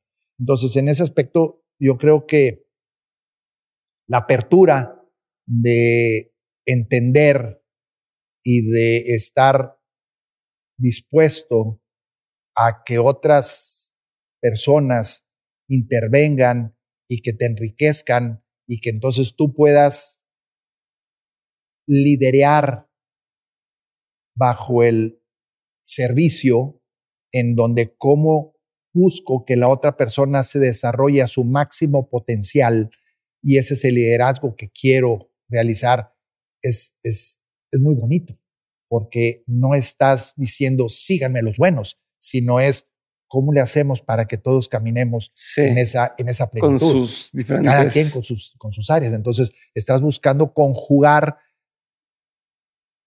las diferentes expresiones de capacidad del otro seres humanos para que se dé algo más fluido y armónico y no tan tortuoso cuando estás de necio o de terco o testarudo, ¿verdad? También que eso es... Entonces, ese es, ese es lo que te podría decir la diferencia que yo he analizado y que me ha servido. Voy a regresar a las preguntas, Nacho. Órale. ¿Qué opinión tienes que poca gente comparte contigo? ¿Qué opinión tengo de? Que poca gente comparte contigo. Es una opinión no tan popular. De esas que estás en una cena, la dices y luego, luego ves donde la mesa se polariza, ¿no? Unos para un lado, otros para otro lado. Es que puedes amar a varias mujeres. Eso lo he aprendido. Puedes amar a varias mujeres. No y eso no significa que, digamos, tengas el héroe despierto para todas. No.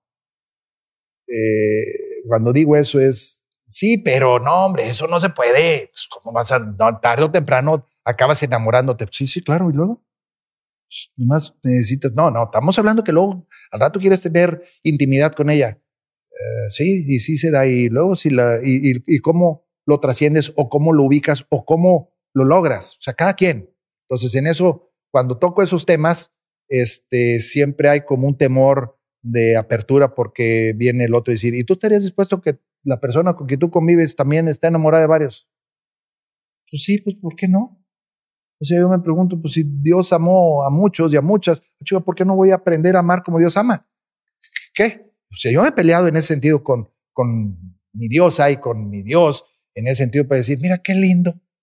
O resulta que tú sí, y dices que nos hiciste imagen y semejanza tuya, y pues tú sí puedes enamorarte y que te amen muchas y muchos y estar súper, y tienes ahí todo un, una, una, un séquito de monjas que están enamoradas de ti y que de alguna manera se entregan completamente a ti y todo, y, y, allá lo tienes en la espiritualidad.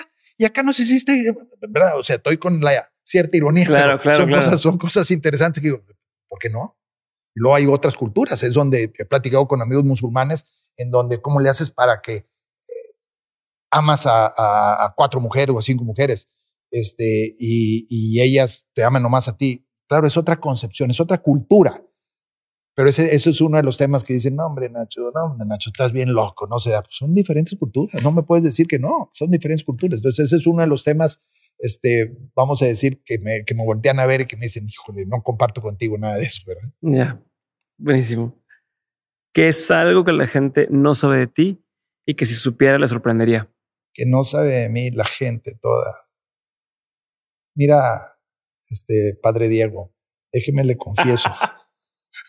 déjeme le confieso, padre Diego, que este, este, no creo que, que se sorprenderían de mí si algunas cosas puedo decir que no saben de mí y que se sorprenderían. En términos generales, algunas ya lo saben, pero otras no lo saben. Y es que estuve en la cárcel por tres días. Y eso dicen, ah, caray, estuvo en la cárcel Nacho. Sí, me contaste algo la, el episodio pasado. Entonces, ese, ese, ese es algo que dijeran, ¿cómo? Nacho, en, pues, sí es broncudo y todo, pero ¿por qué estuvo en la cárcel? ¿Cómo que estuvo en la cárcel? Pues sí, estuve en la cárcel y te quiero decir, me siento súper orgulloso de haber estado en la cárcel.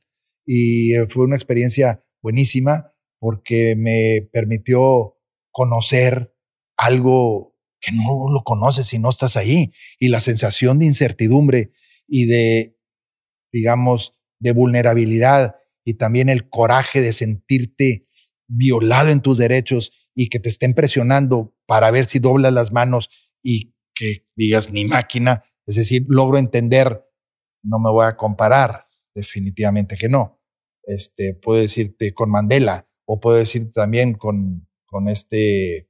este una, una probadita del, del tema de decir, yo creo una cosa o yo sé una cosa y me quieren doblegar para que, para que haga algo, ¿no? Digo, obviamente, como dices, la, la mm, escala es otra, pero el corajito es eso. La sensación que dices, ¿y cómo? Y cómo me acuerdo cuando entré ahí al, al bote aquí en el Topo Chico, este, con una pierna apenas, me acaban de operar de un ligamento cruzado anterior, y entré y dije, chin, mano, si este juez que le dijo el magistrado que hubo su movimiento ahí con, con un abogado mañoso, este, que hasta se me olvidó el nombre.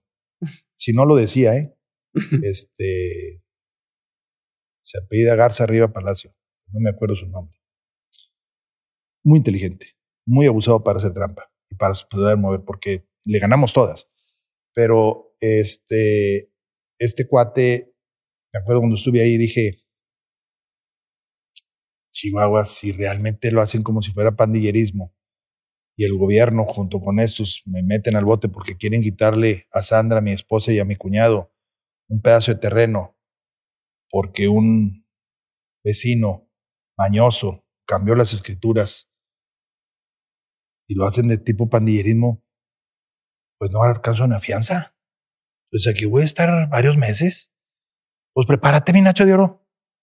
¿Y qué? Pues siempre he querido estar bien, mamé, dije yo. Pero mamé, nunca, nunca me puse tanto porque dije, pues con lo que me tocó es suficiente. Imagínate, pues si, como dicen, no le des alas a los alacranes. Si de por sí estaba yo guapo, imagínate con un cuerpazo, pues olvídate, ¿no? Imagínate, me, pongo, me pongo como tú, me pongo como tú. Entonces, este, dije, me voy a poner mamey. Luego dije, siempre he querido tocar la guitarra y cantar. Y no, me dado el tiempo. No, pues en la tarde cuando entré para el día siguiente ya tenía yo quién iba a dar clase y dónde estaba el gimnasio y iba a cantar en el coro de la iglesia, de ahí de la iglesia de adentro. O sea, ya estaba organizado para poder ver la, la, la incertidumbre. ¿Cómo lo hago para que sea algo positivo? Entonces, e, en ese sentido te puedo decir, es algo que, que este, muy poca gente sabe muy poca gente sabe y ahora pues a lo mejor ya van a ser miles de que Nacho Landa estuvo en el bote. Sí, claro que no está en ningún expediente. O sea, si me dices, Nacho, ¿hay un expediente? No hay expediente.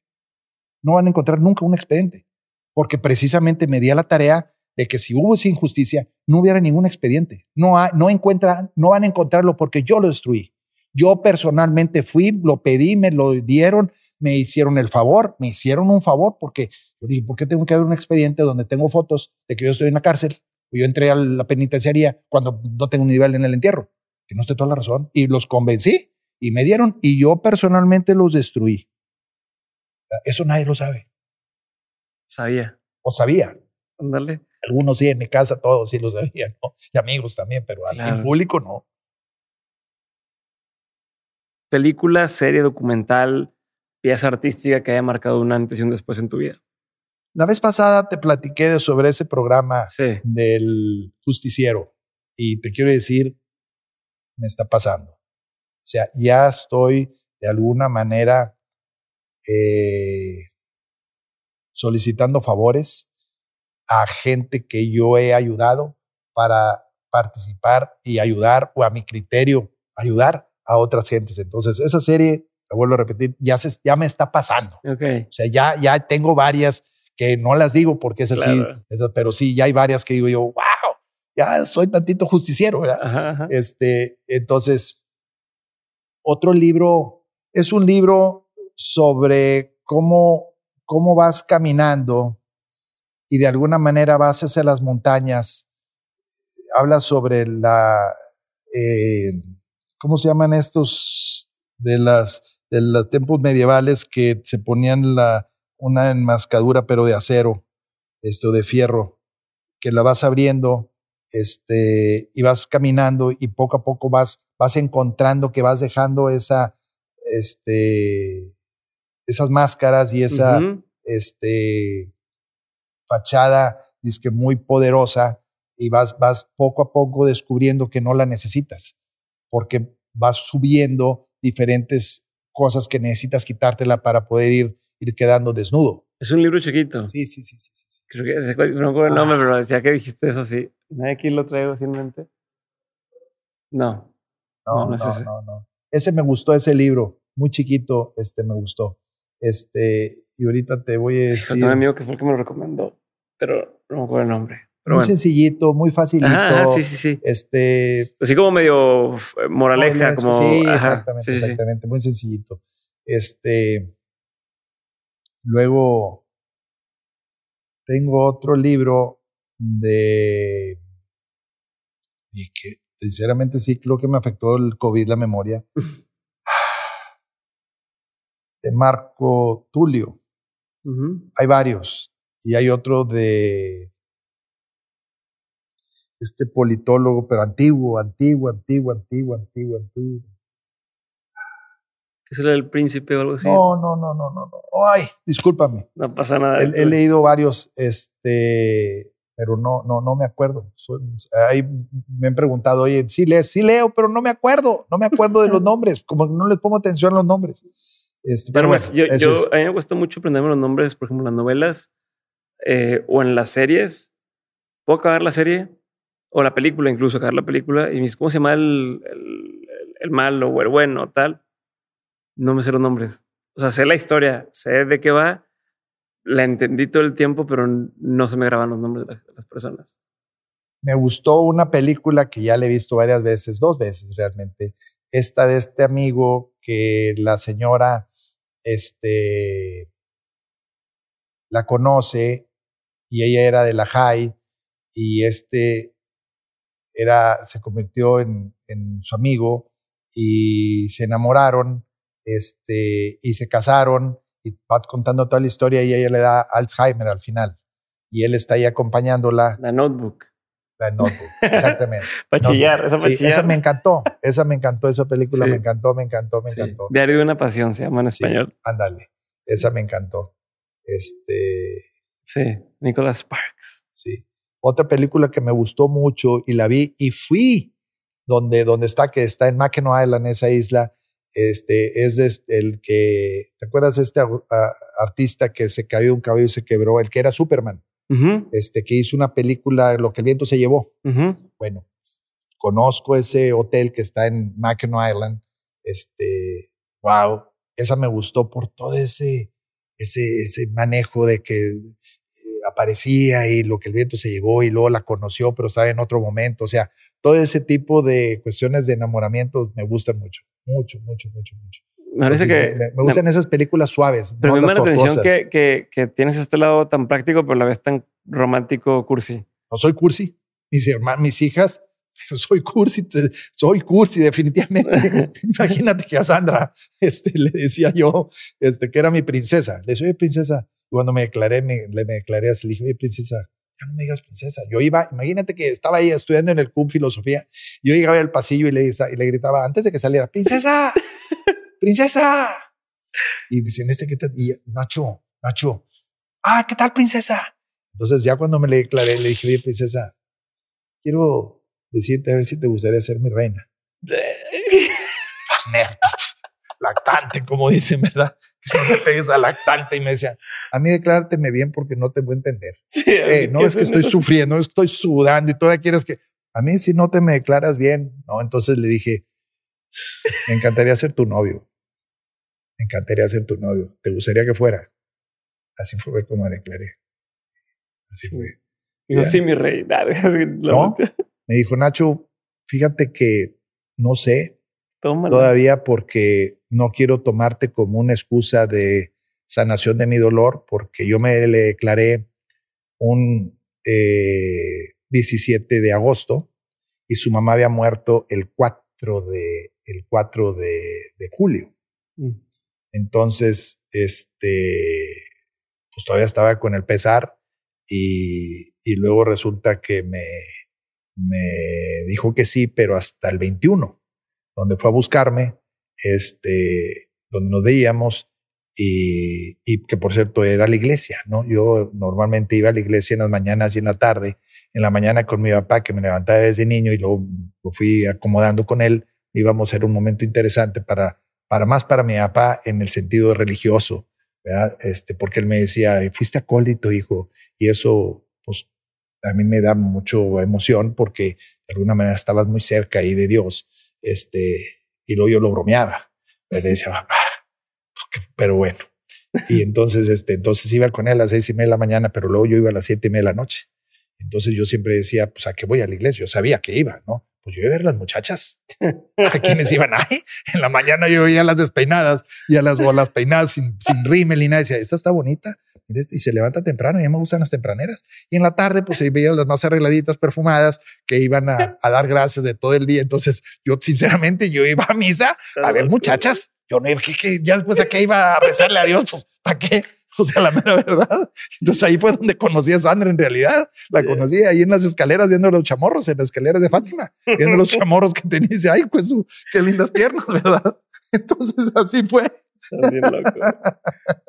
Oye, Nacho, última pregunta, porque ya, ya empecé a ver gente por ahí afuera. No pasa nada. Última duda. Bueno, última pregunta que hice la vez pasada y le hago a todos mis invitados. Sí. De todo lo que has aprendido, tanto en lo personal como en lo laboral, ¿cuáles son tres aprendizajes que te quieres quedar siempre presentes? Tres cosas que dices, en todo momento quiero tener esto claro. No te quedes con las ganas de nada. Y si hay algo que sabes que puede dañar a alguien, hazlo pero solo. Hazlo, no te quedes con las ganas de nada. Eso es algo para mí que son de las cosas que, que sí recomiendo. ¿verdad? Otra cosa es, cuando tengas dudas, ya lo dije hace rato, y no sepas qué hacer, invítale a Dios a que entre en ti y que pienses como Él. Piensa y actúa como Él. Y no vas a fallarle. Y no vas a tener duda de que así actúa Dios. Eso estoy segurísimo. Y la otra es, no te canses de agradecer. Y en eso va unido, porque en el agradecer está el dar y recibir. En, cuando agradeces, estás reconociendo y al mismo tiempo estás dando ese, ese sentido, ¿no? De, decir, lo estás agradeciendo, entonces estás dando y estás recibiendo. Entonces es, es, es una plenitud instantánea, dar y recibes al mismo tiempo. Y, y entonces con eso, a mí me ha servido una frase, más bien un pensamiento que Ay, Dios mío, ojalá que me acuerde el nombre, acuérdamelo ahorita, mano. Quisiera que me acordara. Es un amansador muy reconocido que dice, pide poco, espera menos y agradece mucho. Entonces, eso resulta cuando estás en la relación con el caballo, es pídele poco, espera menos y cuando lo haga agradecelo mucho. Entonces, automáticamente creas ese, ese deseo de volver a que vuelva a pasar. Entonces, en la relación igual es con los hijos, con los socios, con los amigos, con los negocios. Este, y, así vas a, perdón, y así vas acrecentando las cosas, ¿no? Y de poco, espera menos y agradece mucho. Entonces, te lleva a una, a una actitud y a un quehacer muy virtuoso. Entonces, esas tres cosas yo te diría, eso es lo que creo que haría y es lo que estoy tratando de hacer. Este, y, disfrutar y dejar que disfruten de mí. O sea, eso también cuesta trabajo porque es siempre tenemos algo que, que alguien más disfruta y hay que permitirlo. No hay que guardárnoslo. Sea lo que sea, sea lo que sea, ¿eh? Todo el mundo piensa en cosas que no son o no. Ponte a ver en la sonrisa. Si toca que tienes una bonita sonrisa, pues sonríele. Si te dicen que qué que qué coqueto, que algo, pues, pues sonríele. y ya. Entonces, y si quieres empezar a divertirte de una manera o algo, pues pregúntale qué calificación tengo. ¿Te gusté? ¿Te reíste? ¿O por qué te da pena si te estoy riendo con sonrisa bondadosa? No te estoy aventando los canes. ¿Qué te mortifico? ¿Por qué no sientes esa seguridad? O sea, en un ejemplo de sonreír, ¿no? O darle una palmada a alguien, o una caricia, un, no sé. Eso es lo que, pues disfrutar. Yo sí creo que a eso vinimos. Yo creo que esa fue la invitación. No vinimos a sufrir, vinimos a disfrutar en la medida de las circunstancias y todo mundo. O sea, por más cosas que te puedan pasar, si las ves trágicas, si las ves, este, eh, pues no la vas a disfrutar. Y no creo que hayamos venido a sufrir, la mera verdad. Pero bueno, ya lo platicamos eso hace ratito. ¿Qué más, mi estimado Diego? Listo. Pues muchas gracias. ¿Cómo te sentiste? ¿Yo? Sí. Muy a gusto, muy bien. Tocamos todos los puntos. Hay más temas, pero si está preocupado, son las 7. No, ahí viene, ahí viene ya. Pues una cosita, pero. No, este. No, sí, está, está para. Hay mucho donde cortar todavía. Gracias por llegar hasta aquí y haber escuchado este episodio con Nacho Landa. Te recuerdo seguirnos en redes sociales como arroba de mentes podcast y arroba Diego Barrazas. Y también no te olvides que si quieres ver estos videos en YouTube, puedes encontrarlos en el canal que tenemos por ahí. Eso es todo por ahora. Me despido, no sin antes desearte una excelente semana y nos vemos el siguiente lunes con un nuevo episodio de Mentes. Bye.